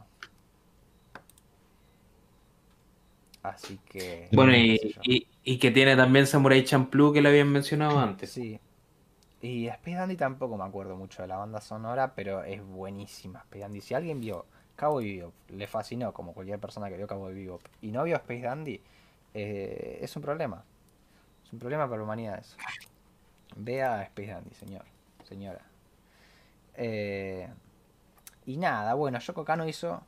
O sea, me gustaría pasar estoy acá y está todo en japonés, tipo, está todo en kanji, entonces no sé cuáles son los créditos de verdad pero hizo de muchísimos animes banda sonora. Y tiene lo Mm. copado es que la mayoría de los animes tienen esta banda sonora medio como muy occidental quizás, como medio copiando lo occidental que no sé, a mí se me hace choto. Eh, y ella no cae en eso, o si cae en eso como cae en Cabo Vivo, que el tipo la está rompiendo. Y además de que hay todo un mundo de jazz japonés. Mm. Eh, otro que quiero recomendar así cortito, pero como que no traje oficialmente, es el de Furikuri, eh, de The Pillows. Furikuri, lo más grande que existe. Es un anime de 6 capítulos, o sea, casi que es una película por la duración. Eh, y tiene así un soundtrack medio punky, garage, power punk, eh, pop punk, qué sé yo, es buenísimo. Pero no me dio tiempo para investigar, bueno, investigar, para hacer esto. Así que lo dejo ahí al pasar. Vean Furikuri si les gusta la animación experimental y esas cosas bonitas. Ahí está. Eh, y nos quedó un último de animes y ya pasamos a carne y hueso. Va, a menos que Chifi tenga anime. Eh, No, perdón, escuché la de, nada que ver, escuché la de Cowboy Bebop, porque nada, o sea, yo no, no tengo cultura anime, mi hermano vio Death Note y es todo lo que tengo, pero escuché la de Cowboy Bebop y tipo, o sea, busqué, o sea, voy a hacer la de pajosa nomás, busqué en Spotify Cowboy Bebop Original Soundtrack y me apareció una lista de 80.000 canciones y dije, bueno, es en esa. Entonces nada, arranqué a escuchar, no sé si lo terminé, o sea, yo puse play y le di. Claro. Ahora, el tema es que oh, tengo una playlist en Spotify que se llama Referencia, que es cuando escucho un tema que digo, esto, esto lo tengo que haber escuchado en algún otro lado, o es como, tiene una imprenta en, la- en la- colectivo universal. Y muchas de las canciones de Cowboy Bebop dije, fue esto, esto yo, yo, esta nota las escuché antes, esta nota Sí. o, o estos temas yo sé que existieron y que la pegaron. Y nada, me recopó. O sea, definitivamente, no sé si voy a ver el- la serie, me la re recomendaron igual también, pero mm, soy una paja para ver series. Y, pero puedo, nada, me, me interesa escuchar el álbum ese. O sea, seguir escuchando y siguiendo viendo qué onda. Más que nada porque me encanta el jazz y todo lo que estuvieron diciendo también. O sea, toda esa fusión, todo, yendo por distintos géneros, también eso es algo difícil de hacer. Creo que no muchas series hacen eso. Mm. No se las juegan así. qué Sí, sé yo, funciona me- muy bien me con el mundo de Cabo Vivo, que es un mundo medio cyberpunk y tipo viajan por distintos planetas y qué sé yo, pero la mayoría está todo desierto, ¿viste? Mm, Entonces, ah, ahí el otro día un meme que era como Cabo Vivo, la serie que dice ciencia, que es de ciencia ficción, pero parece Latinoamérica. Es medio así que- no, Eh, a, mí me hace acordar de Espeleta y esos lugares, ¿viste? Como, No. como lugar profundo. Eh, pero divino, divino. Y es muy, muy buen anime para adentrarse, o sea, es como una buena forma de adentrarse al mundo del anime o del cine japonés sin meterse tan de lleno en fetiches raros y, y cosas medio extrañas que tienen los japoneses. O sea, es como un buen lugar para Igual, igual tiene un poquito, pero, pero poquito. No, pero es aguantable. No, de una, pa- de o sea, una. para mí es como de lo más occidental, entre comillas, que vas a encontrar, pero como es genial, está todo bien. Eh, De una. Después lo veo. Y la otra gran maravilla, que también es muy buena, bueno, el de Death Note también es un buen soundtrack, ojo, exceptando el opening, el, ese metalero asqueroso. Eh, Ay, segundo. Dios, estoy cansada. O sea, lo escucho y me mato. O sea, perdonen, ¿eh? Pero lo tengo que soportar. Acá la tele está el living para todos y nada, complejo. no, un perdón. horror ese, ese opening. Eh, pero dejando de lado eso, tiene buena música de fondo. Pero la otra es Akira, que es una maravilla. Es la peli que exporta el anime en gran medida a todo el mundo. Por lo menos después de Meteoro. eh, como el único precedente. Eh, Meteoro no, eh, Astro Boy, digo. Tiene Eh, buen soundtrack Meteoro. Pero bueno, Astro Boy no sé. Pero Meteoro sí. En inglés es de Speed Racer, creo. Y como Speed Sí. Racer, no lo voy a cantar, pero está bueno, puede- puede- bueno. está, está chequeable. ¿eh? Lo pasaron en el canal 2 a la mañana. Estaba bueno. Nada, listo. Eh, pero eso, Akira. Que lo presenta Felipe nomás. Así que. Eh, ya. Sí, no, yo pensé que, que no, no pensé que me iba a tirar la pelota.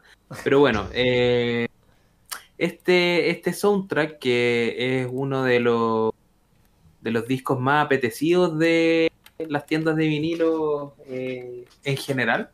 Eh, y por ende uno de los más caros también. Eh, lo interesante que tiene es que tiene varias composiciones hechas como de la forma más clásica de hacer soundtrack. Le pasan una cierta pieza a- al músico a cargo que, que se llama Heino Yamashiro-gumi, si no me equivoco. Eh, lo Yamashiro, Yamashiro-gumi, sí, exactamente. Bueno, le pasan a Heino Chama, eh, Yamashiro-gumi, perdónenme. eh, le pasan un, digamos, un fragmento de animación y le dicen, eh, bueno, genera música para, para, para, para esto, como para la emoción que está presente aquí. Eh, interprétame sonoramente a este personaje que tiene tales emociones. eh, y a partir de eso va armando ciertas canciones que tienen algunos nombres de, de los personajes, otras que tienen nombres que hacen referencia a ciertas cosas que van pasando en la película, qué sé yo. Pero eh, todo, todo eso lo hace bajo una perspectiva general que es una eh, de tratar de fusionar el sistema de la música clásica con eh, la música tradicional japonesa. Entonces eso implica que si bien es una banda sonora construida a partir de una sinfónica, eh, es, es una sinfónica, digamos, la, la que hace la, la música y llama Shirogumi, iría siendo el director de esa sinfónica para estos efectos. Em, pero no de una forma occidental, sino que está llena principalmente de percusiones que son em, muchas referentes a, eh, al, al, Japón tradicional, mucho como sonido casi como, como que estuviese hecho con bambú, por así decirlo. Eh, y, y, a partir de los distintos juegos de las percusiones se arma gran parte del, del, del soundtrack. Eh, eso lo encuentro genial, bueno, como muy muy bueno. Eh, de hecho es algo que después eh, se siguió utilizando harto tiempo, que, que, generó eh, una especie de escena dentro de la animación japonesa, por eso hay harto de eso también, por ejemplo, en Ghost in the Shell, tiene, tiene, tiene varios aspectos como de, esa sonoridad. Por cierto, después la serie de Ghost in the Shell, eh, la este, eh, Stan Complex, no me acuerdo cómo se llama, eh, Stan Alone Complex, la banda sonora la hizo Yoko Kano. pero bueno, ese es otro asunto. El tema es que esa combinación fue muy próspera, funcionó mucho tiempo, creo que hasta hoy en día eh, se siguen encontrando algunas manifestaciones de eso en animes más modernos. El ending actual de Shingeki tiene un poco de eso, de hecho. Eh, así que nada, eh, unos genios los que estuvieron trabajando en esa, en esa banda sonora. Sí, es buenísima Bien. y para que no sabe, Akira es una película de cyberpunk también, tipo, pero bastante futurista y de proporciones épicas, digámosle. O sea, no es que están ahí charlando en el futuro simplemente, sino que pasan cosas del mundo de la acción y explosiones, y pero más que nada cuestiones épicas, poderes psíquicos. Bueno, hay toda una mezcolanza ahí. Y se sonoriza eso con tipo esto como dos cosas que entre comillas, o sea, que ya para ese momento de la historia serían como casi primigenias, que es las orquestas de música clásica y todo eso, y percusiones medio tribales, ponele, acá se dice tribal, pero no a saber cómo sería el término correcto. Eh, y lo que tiene es que la música clásica puede ser muy épica, o sea, tiene todo para ser la música más épica a nivel eh, o sea, eso, lo épico, digamos, como el ¡fua! la mierda. Eh, lo, lo sublime. Y al mismo tiempo con esas percusiones que vienen fantástico. Y que nada, que es súper intenso a nivel narrativo ese soundtrack. Y si bien quizás desentona, entre comillas, a nivel visual, eh, a nivel narrativo calza espectacular. Eh, nada, nada que ver, yo tengo una anécdota con Akira, que es que, nada, yo cero anime desde inicio, pero me acuerdo que yo soy amiga de una, de una, de una amiga de Agustín y me llevaron, o sea, yo caí de prepo, me invitaron a eh, la, ¿cómo se dice? El reestreno que pasaban en Hoyts, ¿cómo era? Sí. Eh, y nada, me invitaron y yo caí y no sabía qué peli íbamos a ver. Resulta que era Akira en pantalla grande. Yo soy la persona más vainilla del universo. No te veo sangre, no, no te banco tampoco tanto. Y vi a Kira en pantalla grande con el surround acá y la escena, no quiero spoilear, pero la escena de, de Tetsuo era, no me acuerdo. Tetsuo. Disculpen. Y, y nada, yo quedé como impactadísima.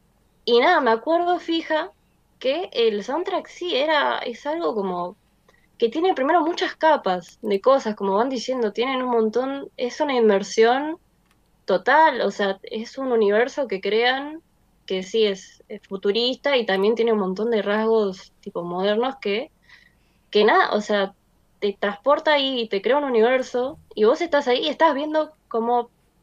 No, no puedo spoilear, perdón, no, me da cosita spoilear. Entonces, nada, o sea, con la genial animación, que bueno, la animación esa de que posta es un es una maravilla del mundo, la novena maravilla del mundo, la animación de Akira. Eh, es como que te, te, metes aún más, como dice Agustín, o sea, la narrativa está, está ahí. Más que nada porque cuando lo escuché de vuelta, hace poco, eh, hay un montón de detalles tan chiquitos que vos decís, no tenían por qué hacer esto y lo hicieron igual porque dijeron, quiero hacer esto una obra maestra. Entonces nada, faneo fuerte el soundtrack de Akira, eh, lo experimental que tiene, lo, lo, inmersivo y lo abstracto también, que es un montón de, de, de info también. Qué sé yo, banco, banco fuerte esa alternativa. Aguanta Akira, viejo. Tiene que ver. Yo la vi 19 se llama. Ahí, ahí está Dindonga echando para abajo Akira. ¿Qué paja A él Akira? no le gusta igual, pero bueno, ahora lo, lo, lo se va bañado y listo. Nah. Eh, es, por, es por su pose de, de único y especial. Aguante Akira. Está en Netflix también. Pueden ir y van eh, Disco Dancer, Akira. Eh, en ese orden. O al revés también puede ser. Eh, pero es buenísima, buenísima, buenísima, buenísima. Y a nivel animación es de lo mejor que se hizo realmente. Animación 2D es increíble. Y, o sea, todo Japón más o menos puso guita para eso. Es del 88 la película. Y tipo, está ahí Furikuri y como que para mí es eso lo, lo más zarpado que se ha hecho en animación. Eh, 2D, ¿no? Eh, pero bueno, va- va- salgamos del cine de animación, o del cine de animación japonés, y, y tenemos unas pares. Tenemos eh, para hablar de Wendy Carlos, que es otra gigante del mundo de los soundtrack y de la música en general. Así que, Miguel, Sí. te deseo Yo la- acá- acá. la palabra. Bueno, eh, nada, sí, yo básicamente quería recuperar a Wendy Carlos. Eh, bueno, un poco por lo que significa ella y también porque, bueno, hizo el soundtrack de Tron, eh, la película de- que, bueno, la vieja de 1982. eh, y bueno, básicamente Wendy Carlos, para quien no la conoce, es pionera en la música electrónica. hizo el soundtrack tanto de Tron, pero también estuvo encargada del el soundtrack, por ejemplo, de la, Nara- de la Naranja Mecánica, que si bien no es una composición original, como decía, es una reversión hecha en sintetizadores acústicos de, eh, de obras eh, clásicas, digamos. Cosa que en esa época no estaba muy bien visto tampoco, eh, lo cual es valorable también. Pero bueno, en este caso del de Tron, el soundtrack en general está hecho por sintetizadores analógicos como el Moog, el que se conoce como el Mini Moog, y también sintetizadores digitales como lo que era el Krumar en ese momento, además de algunas piezas no electrónicas que están interpretadas por la, por la Orquesta Filarmónica de Filadelfia. Eh, tiene como... Hablando, vi- vieron que hablamos hace un rato de, de esto del poco tiempo que por lo general eh, se les dan a, a, bueno, a los compositores para hacer. Bueno, este era el caso de, de Wendy Carlos, que le dieron realmente muy poco tiempo para, para hacer la composición eh, del soundtrack de Tron, por lo que eh, Disney, esa fue la razón por la que Disney básicamente metió a la orquesta de Filadelfia, cosa que a Wendy Carlos mucho no le gustó. Aún así, a pesar de, la, de, la, de que está mezclada, digamos, la orquesta, eh, para mí resulta como algo muy piola el hecho de que se mezclen por ahí piezas de, de, lo orquestal y también de los, de, lo, de los sintetizadores, digamos.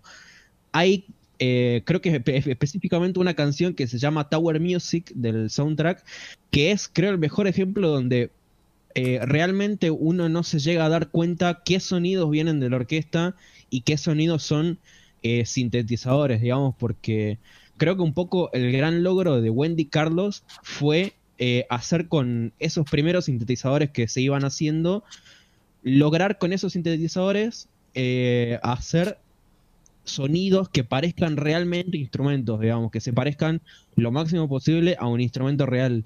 Entonces ahí es como, ahí, ahí está un poco el mérito, digamos, de, Wendy Carlos de poder hacer como, como un poco toda esa orquestación, digamos, de, de- de la propia orquesta, digamos, filarmónica y de los sonidos más electrónicos, digamos, que están para este soundtrack, digamos, de Tron. Eh, pero bueno, a, a eso es a lo que voy, digamos, cuando el tiempo está acotado y Disney mete la orquesta, bueno, se aprovecha un poco eso, digamos, para... eh, para bueno, para mezclar todo lo que es lo electrónico y lo, y lo de la orquesta filarmónica, digamos. Eh, para mí tiene un resultado que es bastante bueno en general. A mí me gusta mucho el soundtrack. Eh, dentro de- del, del- del poco bagaje, digamos, que tengo en general de películas eh, y de soundtrack, pero me gusta mucho, digamos, este, este OST, digamos. Sí, Wendy Carlos se hace conocida haciendo un disco de reversiones de Bach, de Bach en, en sintetizadores. Y no solo, eh, tipo, era muy capa de los sintetizadores, sino que directamente ayudó a desarrollar el, el Moog, que es el, El segundo. El más importante de todos, digamos. Eh, por lo menos en la época de los 70, el que usaban todos era el Moog, el, el mini Moog, digamos. Que lo hace un Sí. tipo que se llama no sé cuánto Moog y le pide ayuda a Wendy Carlos. Eh, y entonces tiene mucho en su discografía de esto, de reversionar eh, grandes maestros de la música clásica con sus maravillosos chiches. Y, Y aparte, ¿sabés qué es lo que tiene? Que, que ella fue como, ella descubre el Moog porque eh, como ella estaba muy en el ámbito académico de la música, eh, el vago este fue como ofreciendo este primer sintetizador, digamos, a, a las diferentes escuelas y academias, y como que lo fueron rechazando y la única que lo había aceptado era Wendy Carlos. Entonces, como Wendy Carlos era física también, sus conocimientos en física los usó, digamos, para ayudarla a desarrollar eh, la segunda versión, digamos, de- del, del. Eh, nada que ver, pero yo tengo una anécdota con Wendy Carlos, porque también hice el soundtrack de, de, de Shining, ¿no? Sí. Dígame. sí. Bueno, eh, Sí. una de las materias que tuve en la facultad fue sonido, que nada, qué sé yo, tuvimos, teníamos dos horas y cada dos semanas teníamos música en el medio. Yo estaba extasiada con música, no cazaba una, hasta el día de hoy no sé qué chota, es una corchea, pero el examen final era analizar eh, el tipo, la estructura de el tema de The Shining. Ustedes no saben lo que fue ese examen. Era literalmente dos horas de en loop el inicio de chan, chan, chan, chan. Me lo sé de memoria. Entonces, nada, gracias a Wendy Carlos, porque pude apreciar. Posta, es un trabajo de la hostia, primero de que nada, o sea, hacer eh, música para thrillers, para suspenso, es un montón, y además con todo lo que dijeron de los sintetizadores, que eran re difíciles, o sea, son maquinaria heavy. Nada, o sea, la mina se mandó un laburo de la concha de lora y la voy a recordar toda mi vida por, ese, por esa intro. ¿Pero aprobaste o no? Sí, sí, me sacó un Ah, 10. listo, aguante.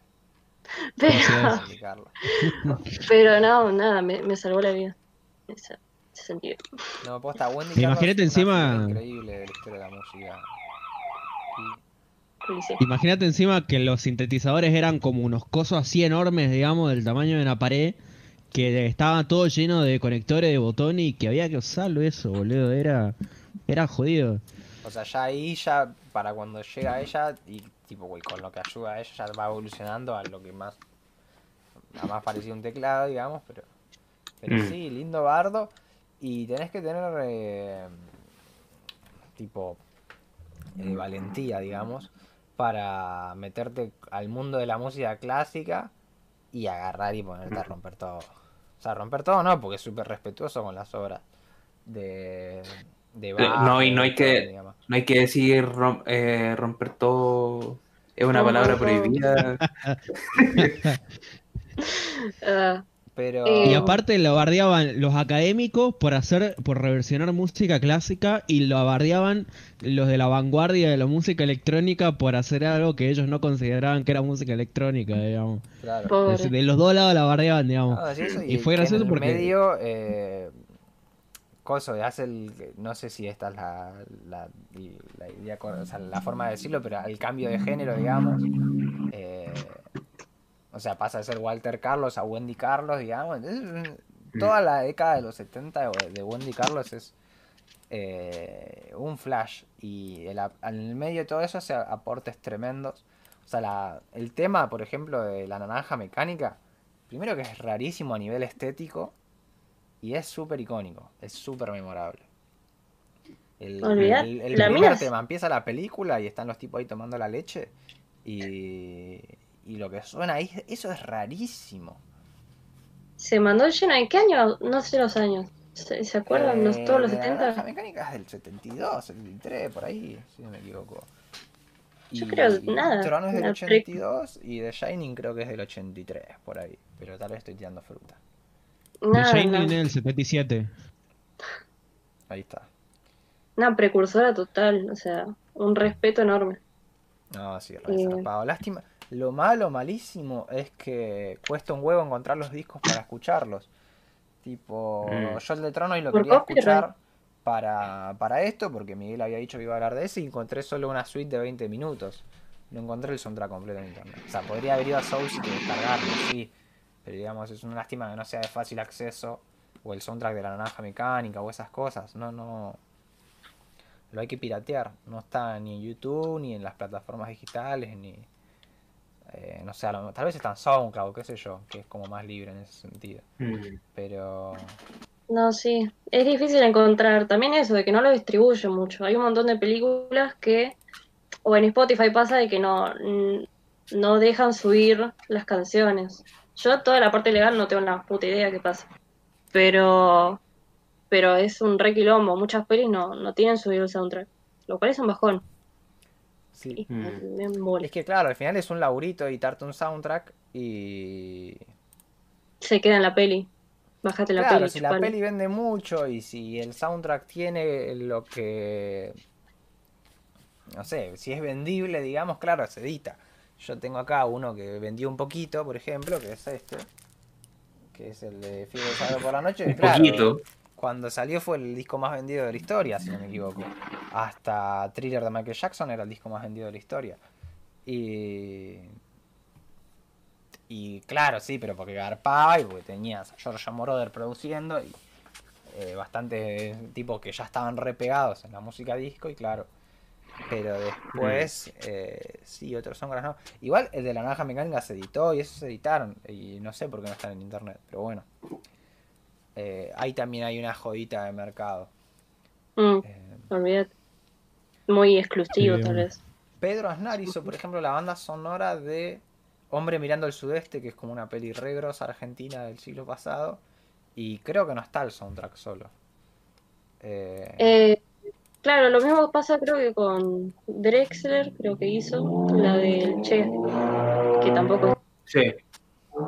Y nada, sé que lo latinoamericano mucha bola en los... en la- o sea, poner guita en eso, no, está medio complejo. Está, está el de Spinetta que editaron, pero claro, un disco de Spinetta, el de Charlie, que bueno, sigue sacar Charlie y pegado con otro disco. Y así, pero no siempre se la juegan a editarlo. Eh, Santolaya no había hecho también soundtrack con una peli del Che, o yo estoy flasheando. Eh, Porque hay muchas Eh, pelis del creo Che. que hizo el de diario de motocicleta. Sí, ¿no? Esa. Creo. Y Pero que eh, pero por lo con menos el tema principal, claro, la, la canción, el, el Drexler ganó un Oscar de hecho con esa canción. Ah, no me acuerdo. No sé, no Sí, sí. conozco la canción. Sí, de hecho, de hecho fue, fue chistoso porque pusieron, eh, digamos, en la presentación, eh, la típica presentación de los Oscars que van poniendo eh, entre medio como pequeño interludio en las canciones que están nominadas a Mejor Canción, eh, no salió a cantarla Jorge Drexler. Salió a cantarla, em, ¿cómo se llama el protagonista? El ¿Gael? actor, el- Gael Gael García García. Bernal. Y, y él no canta, po. o sea, está Lo bien, banco- pero no, es- no- no es cantante. Lo banco a él, pero no, no creo que sea un Jorge Re- Drexler. No es el que también actúa en Amores Perros, ¿no? Sí, Sí, y acá en Chile no también actuó. Eh, la película del plebiscito que, que terminó la dictadura. Pero mm, bueno, el asunto es que, claro, Dre- Drexler después cuando recibe el Oscar, eh, aprovecha de cantar un pedacito a capela de la canción que no le habían permitido. Yo creo que la, la, la productora, digamos, no sé, Warner, Puede algo así, le habrá impedido. no sé. porque, porque Gael García Bernal es muy bonito como para no ponerlo a cantar. Ah, es un capo. Pero después voy a ver ese fragmento. Si está en YouTube, voy a buscar. Drexler aceptando el Oscar. No me lo hubiera imaginado. Igual también, eh, los premios están medio en eso. Pero bueno, no, no creo, pero banco. Un poco de reconocimiento latinoamericano. No viene mal. Debatible. Ah, ¿saben qué pasa? Eh, me- ahí estuve googleando, bueno, la banda sonora en general, o sea, lo que Drexler gana es el, bueno, el Oscar por ese tema solo que está dentro de la banda sonora que compuso Santa Olalla, digamos, Ah, ahí en está. general. Mm, Perfecto. Santolaya estuvo en todo, fijo. Sí, sí, el tipo hizo ahí el, el kiosquito. Eh, ¿Qué tenemos? Eh, 2001 dice en el espacio, me queda anotada acá.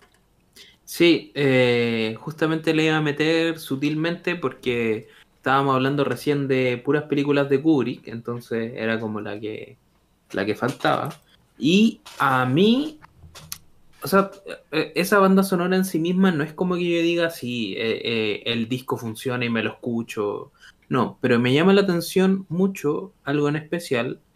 em, que en realidad no sé si, si Miguel eh, preparó algo y, y, queréis decir algo al respecto, pero a mí me llama mucho la atención el hecho de que la trama de la película se desenreda gracias a la banda sonora. Eh, no sé si, si explico eso o tú tenías algo más que decir antes de... No, no, no, no, yo no, no preparé nada justamente porque no me pareció como, eh, no pareció, no era como un- una banda sonora completa original. Sí, me encanta, digamos, cómo está la música puesta alrededor de la película eh, y justamente lo que voy a decir, cómo se va desentrañando. eh, pero bueno, como quise buscar otra cosa porque me parecía como, no sé, me, parece. que- que- Sí, sí, sí, sí. No, pero bueno, está e- exactamente una banda sonora muy como recortando canciones que ya existían y reeditándolas y etcétera. Pero está este gesto final de que eh, está este final inentendible de la película en términos visuales, eh, pero que la mayor pista para entender narrativamente qué es lo que está pasando en la película viene por el hecho de que la banda sonora del, que, que, que estalla en el final es eh, la, la composición de Wagner a propósito del libro de, de, de Nietzsche, el Así habló Zaratustra, eh, em, donde finalmente llega a, a, a esta, se, se llega a esta conexión, digamos, lógica, entre comillas, de que, eh, de que están haciendo como una superación del, del hombre. Eh, eh, bueno, el ser humano deberíamos decir hoy en día, pero, pero entendamos que, que la filosofía no fue escrita precisamente sin violencia de género. Em, entonces, claro, como que se cierra el Ubersman con este feto gigante que está en el espacio mientras suena hacia los Zaratustra de fondo y, y claro, si uno empieza a revisar un poco más entiende como, ah, ya, perfecto, entonces hay una superación de lo humano mediante este personaje eh, y, y eso no me quiero poner más latero y no me voy a poner a explicar acá como eh, el concepto del superhombre en Nietzsche, pero, pero eso, me llama mucho la atención el gesto de que es la música la que te explica la película. Claro. Eh, eh, eso me parece muy interesante y creo que tiene que, mucho que ver con lo que estábamos conversando antes. pero bueno. Me gusta Lúcuma Psicología, ¿eh? Yo estoy, ¿eh? No sé tampoco nada, pero para hablar de su yo, el yo, estoy. Eh, nada, no me maten si les digo que nunca terminé 2001. Perdón, en Kubrick no me vi, cuesta ¿eh? una. Bueno, nada, o sea, para mí el, el soundtrack de 2001, que vi partes y conozco, o sea, pero por cultura general, el, nada, la, la intro, o sea, la intro, la, el, ah, el la parte de los monos, perdonen, es el inicio de la escena Sí, principal. sí. Nada, o Sí, sea, sí. creo que... ah, Es, Pero es eso está todo el rato, eh, eh, es la misma. Ah, bueno, eh, esa, esa es la de Zaratustra. Esa, Sí, esa sí. es. Ah, bueno. Eh, yo creo que también esto, onda, si conoces el título de la canción y sabes un poco de Nietzsche y todo eso, eh, como que decís, ah, podés relacionar y te divertís un poco en eso. Pero más allá de eso, si ves la peli y es solo ese sonido, es la música esa, aún así te dice un montón de cosas. Además está a un volumen, o sea, yo no importa si la pasa en el canal 13 de 2001 o en TCM, el volumen está a 130, o sea, yo creo que la mezcla que hicieron ahí es- está buena porque la música es principal y lo que se ve también y las acciones. Entonces nada, banco a Kubrick en, en esa búsqueda. Pero como vuelvo a decir, no, no la vi entera, eh, nada, no puedo hablar mucho. Que dura como de 6 años, ¿no? Una cosa así, Sí, más o menos. 24, 24. Yo la, la terminé de ver hace dos años. Me, me la pusieron cuando era paciencia. un feto, sí. Y terminé convirtiéndome en otro feto con la película. el ciclo se cierra. está bueno, El está bueno. eterno retorno. Sí, No. ese es como un... El Ouroboros, tiene ahí. Sí, no me la container. Eh, sí, es ca- es casi como spoiler de la película, pero, pero bueno, no importa. Eh, ya está, es la película del 69, boludo. Sí, sí. Está bien. Sí, por eso da, ya da lo mismo. Sí, además creo que la gente que la ve no la ve para ver qué pasa, sino por la experiencia. Claro. Sí, Porque es Kubrick, El Kubrick. es un más sí. sí, y aparte que explicar un final que no se entiende, como que da lo mismo. Pensar lo que quiera, hacer lo que se cante el orto. Está bien, Exacto. está bien. Yo tengo Banco, un banco esa. Lo que hizo fue, tipo, ponía un cacho, iba, leía un resumen, un cachito, ponía otro cacho, y así la iba intercalando. Y dice que la pasó bomba. La, Yo lo Está bien. la- la tiene que haber disfrutado mucho. La visualización es una experiencia subjetiva, o sea, hagan lo que se le canta el orto. Véanlo en un iPod, las películas de Kubrick, ya fue. Cáguense en, en ¿ay, ¿cómo se llama? Ah, el que dijo que las pelis hay que verlas en, ahí está, en Scorsese. Que además, Vean las pelis. Scorsese habla como si fuese Tarkovsky. Déjate romperme las pelotas. Eh, Yo lo banco, pero lo suben demasiado. Sí, sí, y Kubrick Sí. también. Estoy de acuerdo. Yo cuando empecé a ver cine, todo el mundo te decía, no, Kubrick es el mejor director de la historia del cine. Sí, pero lo bueno, la diferencia con Kubrick es que como se murió antes, no alcanzó a, a decir él eh, esa clase de mierdas, como que las di- las dicen sobre él. No se le subió el ego. Bueno. joder. Sí. O sea, yo creo que igual sí, pero, pero en otro aspecto. Ah, bueno. ¿No Eh, estaba medio falopeado Kubrick? Nada que ver. Sí, sí, sí. Sí. ¿Qué nadie? Te hace repetir 124 veces una toma. ¿Quién hace eso, boludo? Volvió loco a Jack eso es para Nicholson, sumar a la mística, porque la toma debe haber cambiado medio. O sea, para mí las tomas de Kubrick no son una cosa que digo, fuá, podría estar dos horas viendo este plano que me parte la cabeza. ¿entendés? Tirás ese comentario en mi facu y no llega al piso, o sea, te cagaron a patada. Pero que, vos vas a La Plata, ¿no?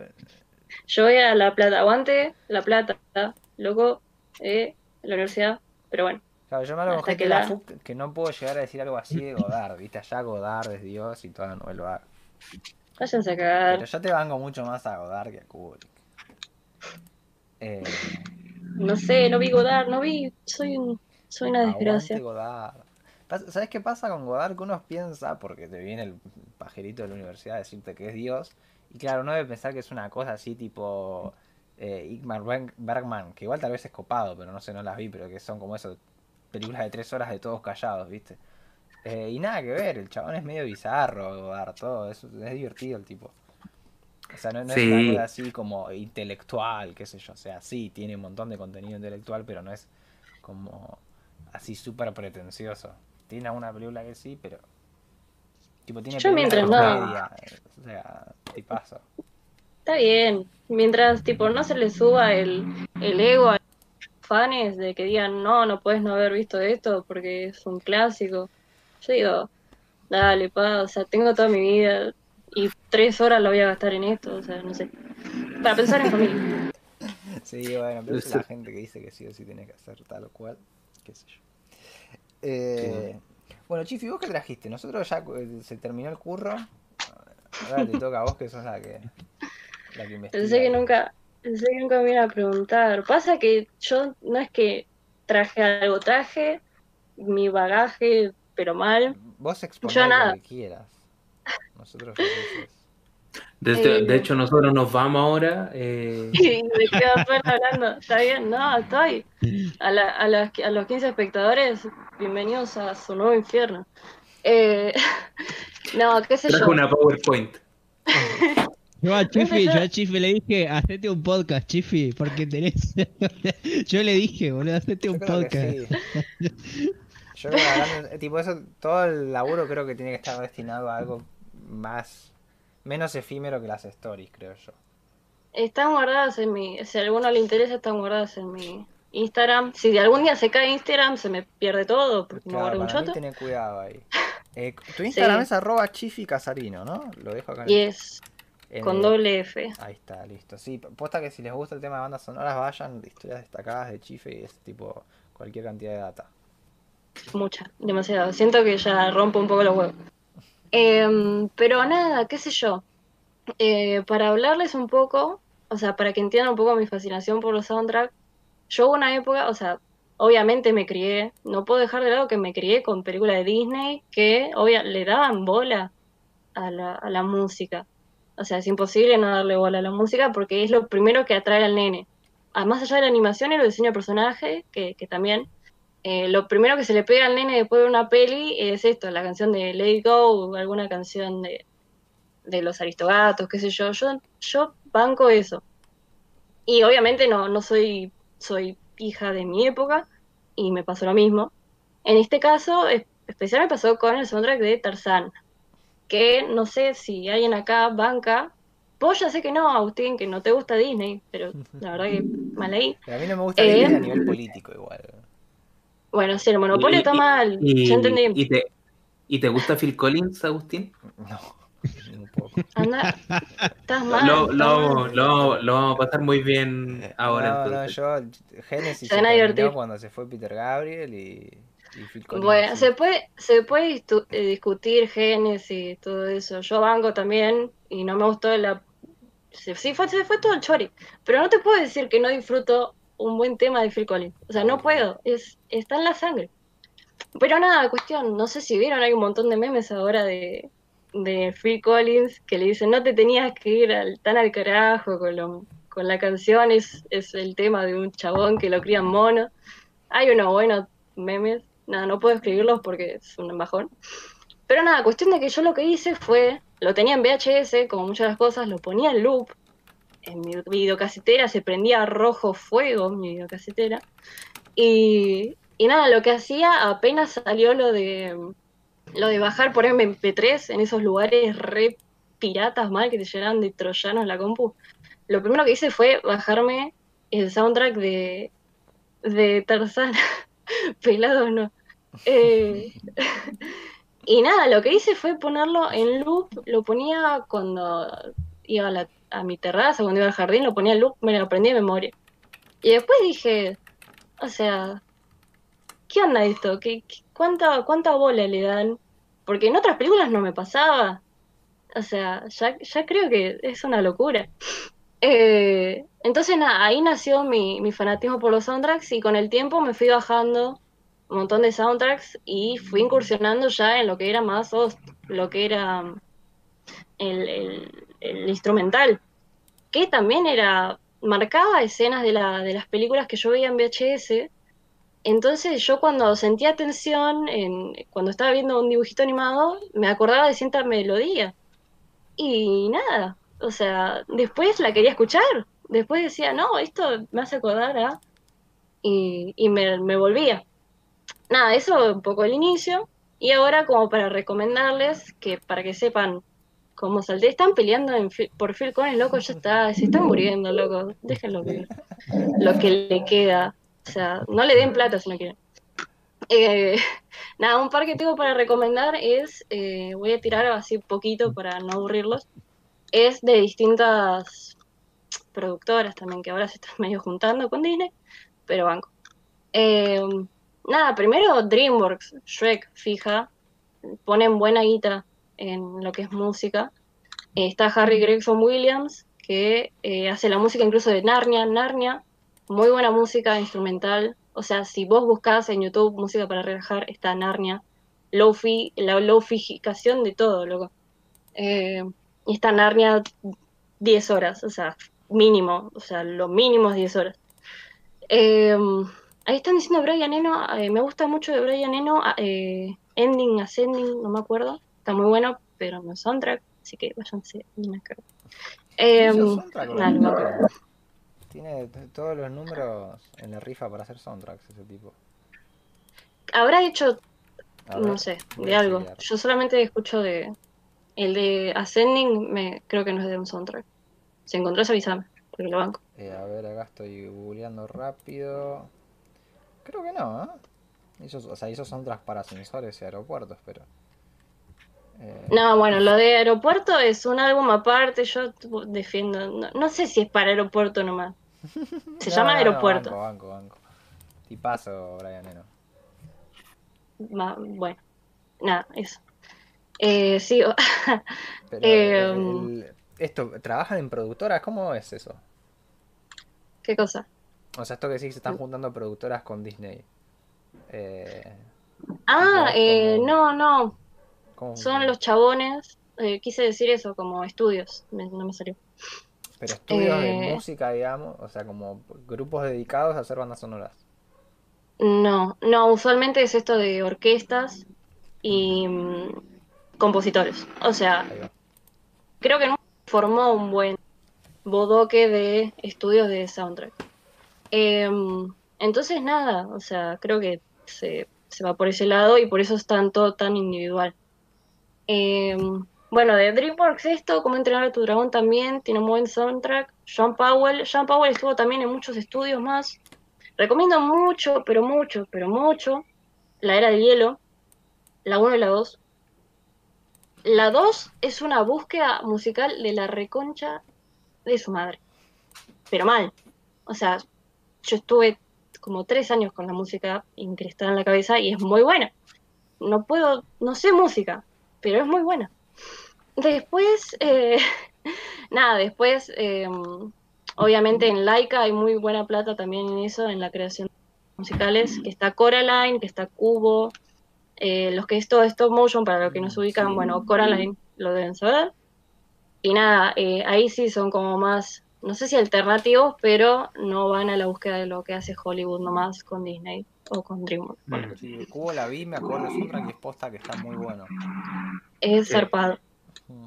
Eh, y bueno, como el, el último, como así de los estudios grandes para decir, es eh, Nickelodeon, que ahora no sé si se unió con algo más, no tengo ni más puta idea, que es eh, una serie de eventos desafortunados. No la serie, no la serie, la peli. Que está Thomas Newman, que es el que hizo la música de Wally. No sé si ubican Wally, la música de Wally también es un viaje de ida es muy abstracto, es una inmersión, o sea, estás en el espacio y te enamoras de un robotito que agarra basura y eso lo hace la música, perdonen la animación también, pero la, la- la historia también, pero la música yo, yo estoy perdida en Wally. Em, y, y nada, también pensar en, en nombres grandes, como dije antes, esto de que está muy concentrado, pero que también tiene bastante variedad. Eh, no sé, un John Williams, Star Wars, para la búsqueda de la de ah, Indiana Jones y todo eso, que obviamente trabajó de cerca con Spielberg, eran como los mejores amigos. Y eh, nada, eh, Ennio Morricone con el Spaghetti Western, con Cinema Paraíso, la que recomendé antes de La Misión, que es muy buena posta. Escuchen, o sea, el soundtrack de La Misión, el tema principal, que se llama El oboe de Gabriel, que es con un oboe y es hermoso, o sea, es hermoso. Eh, nada, la reversionaron eh, en una canción como de ópera, la hizo una chabona que se llama Sarah Brightman. O sea, imaginen el grado de fama que le pusieron letra y después se convirtió en, un- en uno de esos éxitos de, de ópera. Nada, yo estuve escuchando eso en mis momentos más tristes y fue hermoso. Se los recomiendo. Si quieren llorar un día, no pueden llorar. Se llama Nela Fantasía y, y la letra también es hermosa.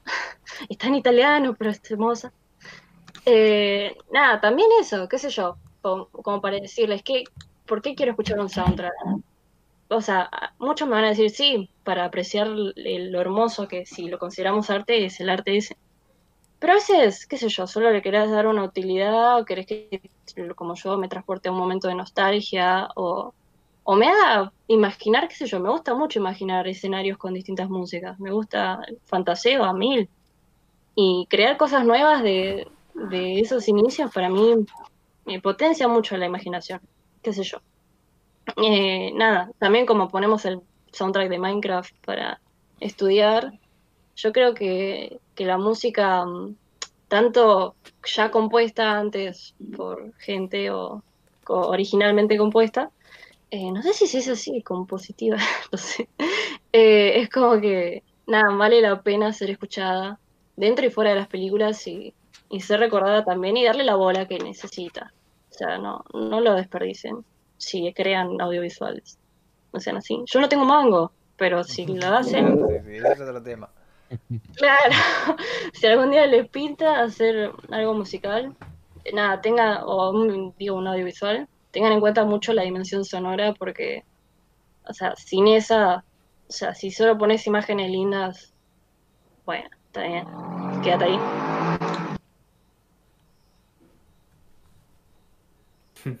Todo faneo. Se cortó. Ahí está. ¿Ahí me escuchan? Ahí sí, sí, ahí se Sí, ahora se sí. escucha. Perdonen, pasan motos y hace mierda. Eh, nada, no tengo mucho más para decir. O sea, es todo faneo, literalmente. No, Todo- hermoso. No, está bien. Pero nada, eso. Síganme si, si quieren saber más. Dale like a la campanita. Sí, posta, síganla en Chifi Castalinos es sábados, ¿no? Todos los sábados sale ahí. Ah, depende. Bueno, Como mi cuenta personal de vez en cuando es un sábado soundtrackero y, y sale esa. Escucho recomendaciones también, como la de Cowboy Vivo. Así que banco. y te Buenísimo. digo, para mí considera. Mira, nosotros ta- estamos usando Medium, es gratis, fácil, tipo ahí puedes dejar todo. Para mí, eh, bueno, incluso si te lo publicamos nosotros, como quieras, digamos, pero si. Tipo, no te la juegues al algoritmo de Instagram porque. No sé, a mí por lo menos Sí. me da ese cagazo, ¿viste? Un día desaparece y pum, todo el laburo a la Ah, mierda. sí, como el sí guaraní. No, olvídate, yo también tengo, tengo Sí, miedito. guaraní, no me la- No me la conté. El diablo. Eh, Yo no tengo libreta, pero bueno, está bien. Me voy a ah, morir. bueno, esa- Es como estoy jugada, estoy jugada. esa En muchos sentidos. Eh, Pero sí, voy a, voy a ver qué anda. ¿Y qué más iba a decir? No, bueno, ya estamos medio sobre la hora, pero trabajo en blanco. ¿A quién querés que le proponga trabajo en blanco? O no, no sé a quién le... ¿Qué? Ricotero 07. Qué lindo tener que llame Ricotero 07. el- el- si no, no es un stream. acá. Ese es Alejo. Un saludo a Alejo. Vamos, bro. Saludo a Eh, bueno, también eh, dijo lo de Estudio Ghibli, que también está Ah, muy sí. buena la música de Estudio Ghibli. El- hace poco vi Nausicaa, Nausicaa, Sí. y es un viaje de ida. Está en Netflix también. Vean, si tienen Netflix, vean Ghibli. Sí, está todo. No sé. No sé si todo, pero Pero varios, hay por lo varios. menos, lo más importante están, digamos. claro, Por bueno, vean. lo, que, Está por por borroso. lo, lo más clásico que son las películas de Miyazaki. Claro, Está, está hasta Lupin III, la luciérnagas. pel- que es fundamental para pegarse el tiro. Y, Para la depre de prenderlo. y ahora chequeo si, si está Porco Rosso, porque Porco Rosso es la mejor Sí, sí, la está. Yo la, yo la vi ahí. Ah, listo. Ah, Es muy buena. Está la mejor película de la historia. Yo de hecho, de hecho yo tenía anotado lo de Ghibli, pero como ya habíamos pasado tema tema animación, yo, bueno, ya era, digamos. No, nunca, nunca se pasa tema animación en soundtrack. Sorry. Eh, aguante Ghibli. Lo, lo banco, lo banco fuerte también.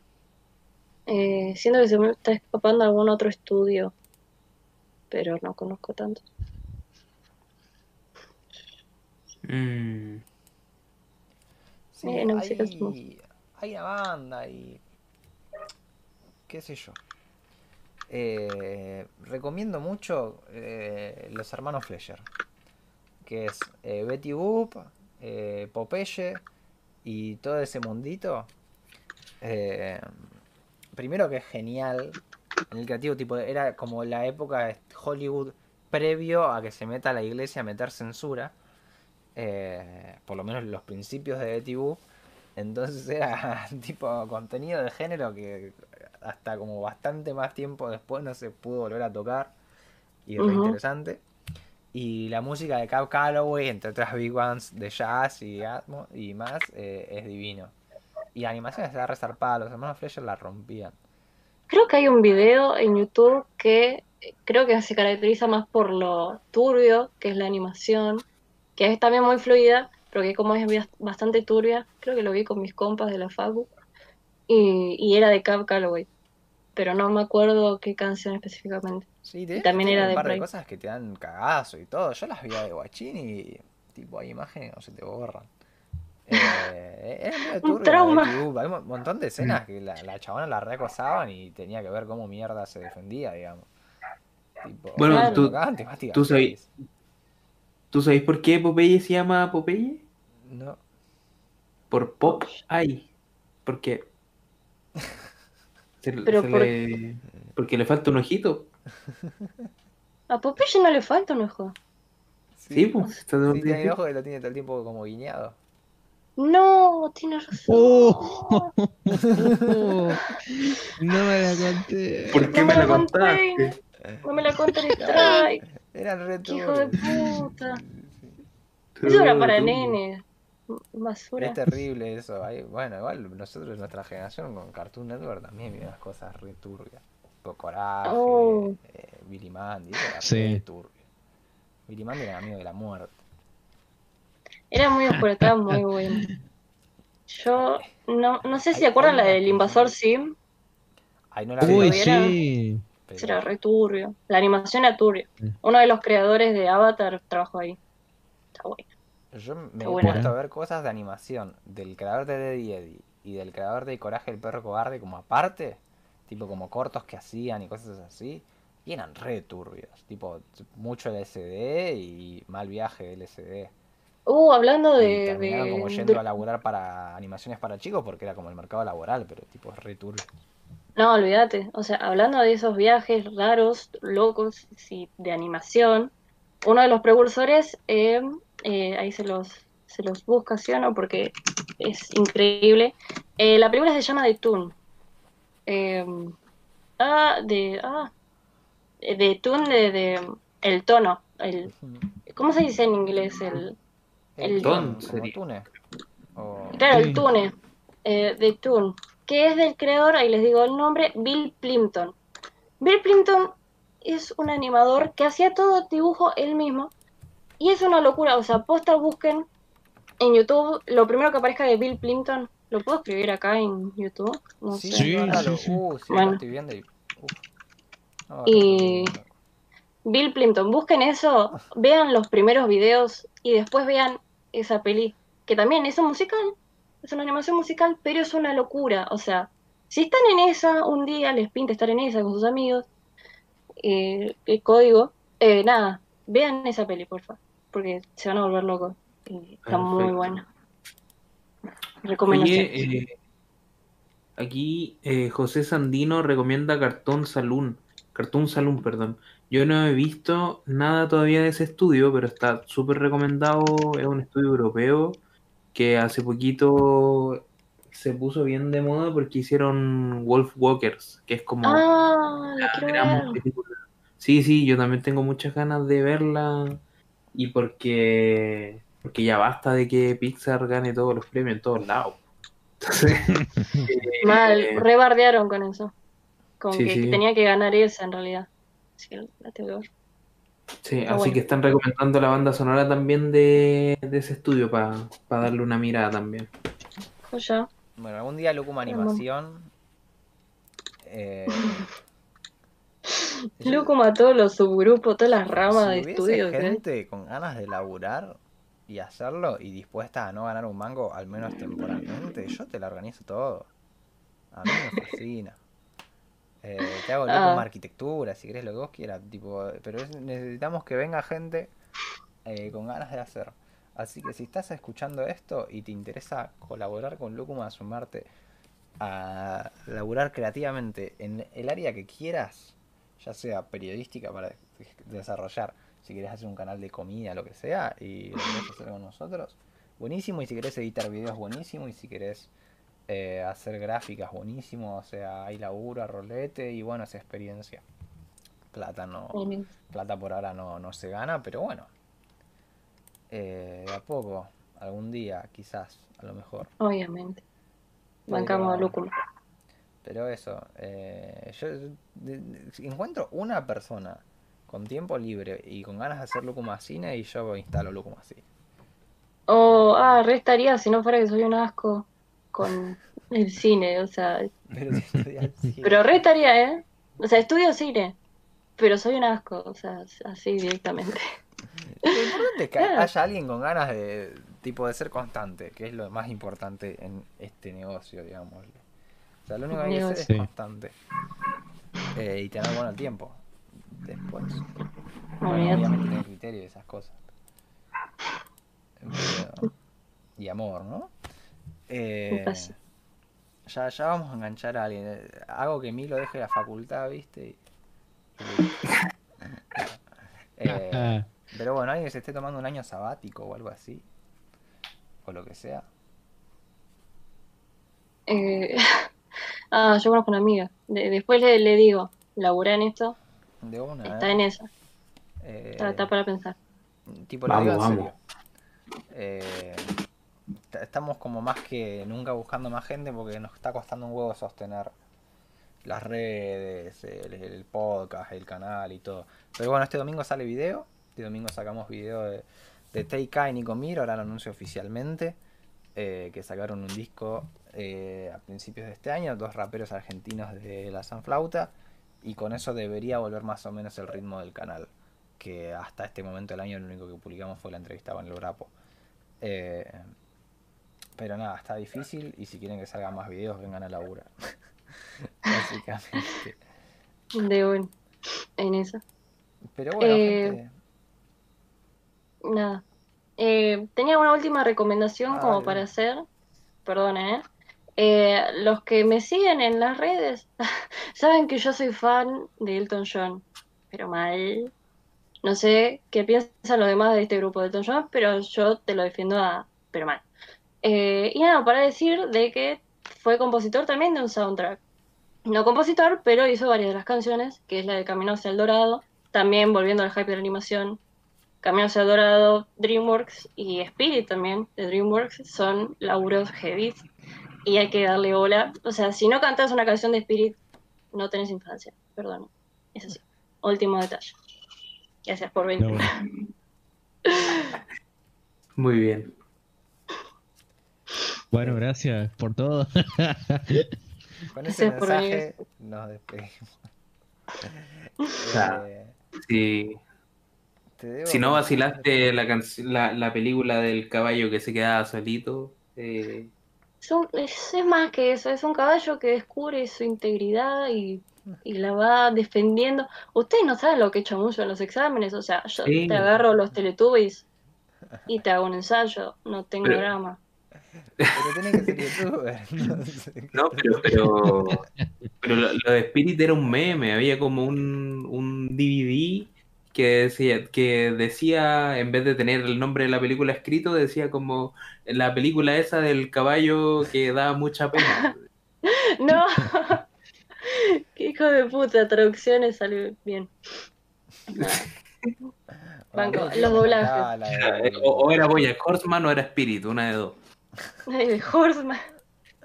No, vale. A mí me encantaba el zorro y el sabueso. Que tengo entendido que es un Uh. tiro en las pelotas. No, nunca la vi por eso, para no deprimirme. No quiero tomar el fármacos. por ahí. Eh, me encantaba, me gustaba mucho eso y el Rey León 2, creo. Eran como mis favoritas.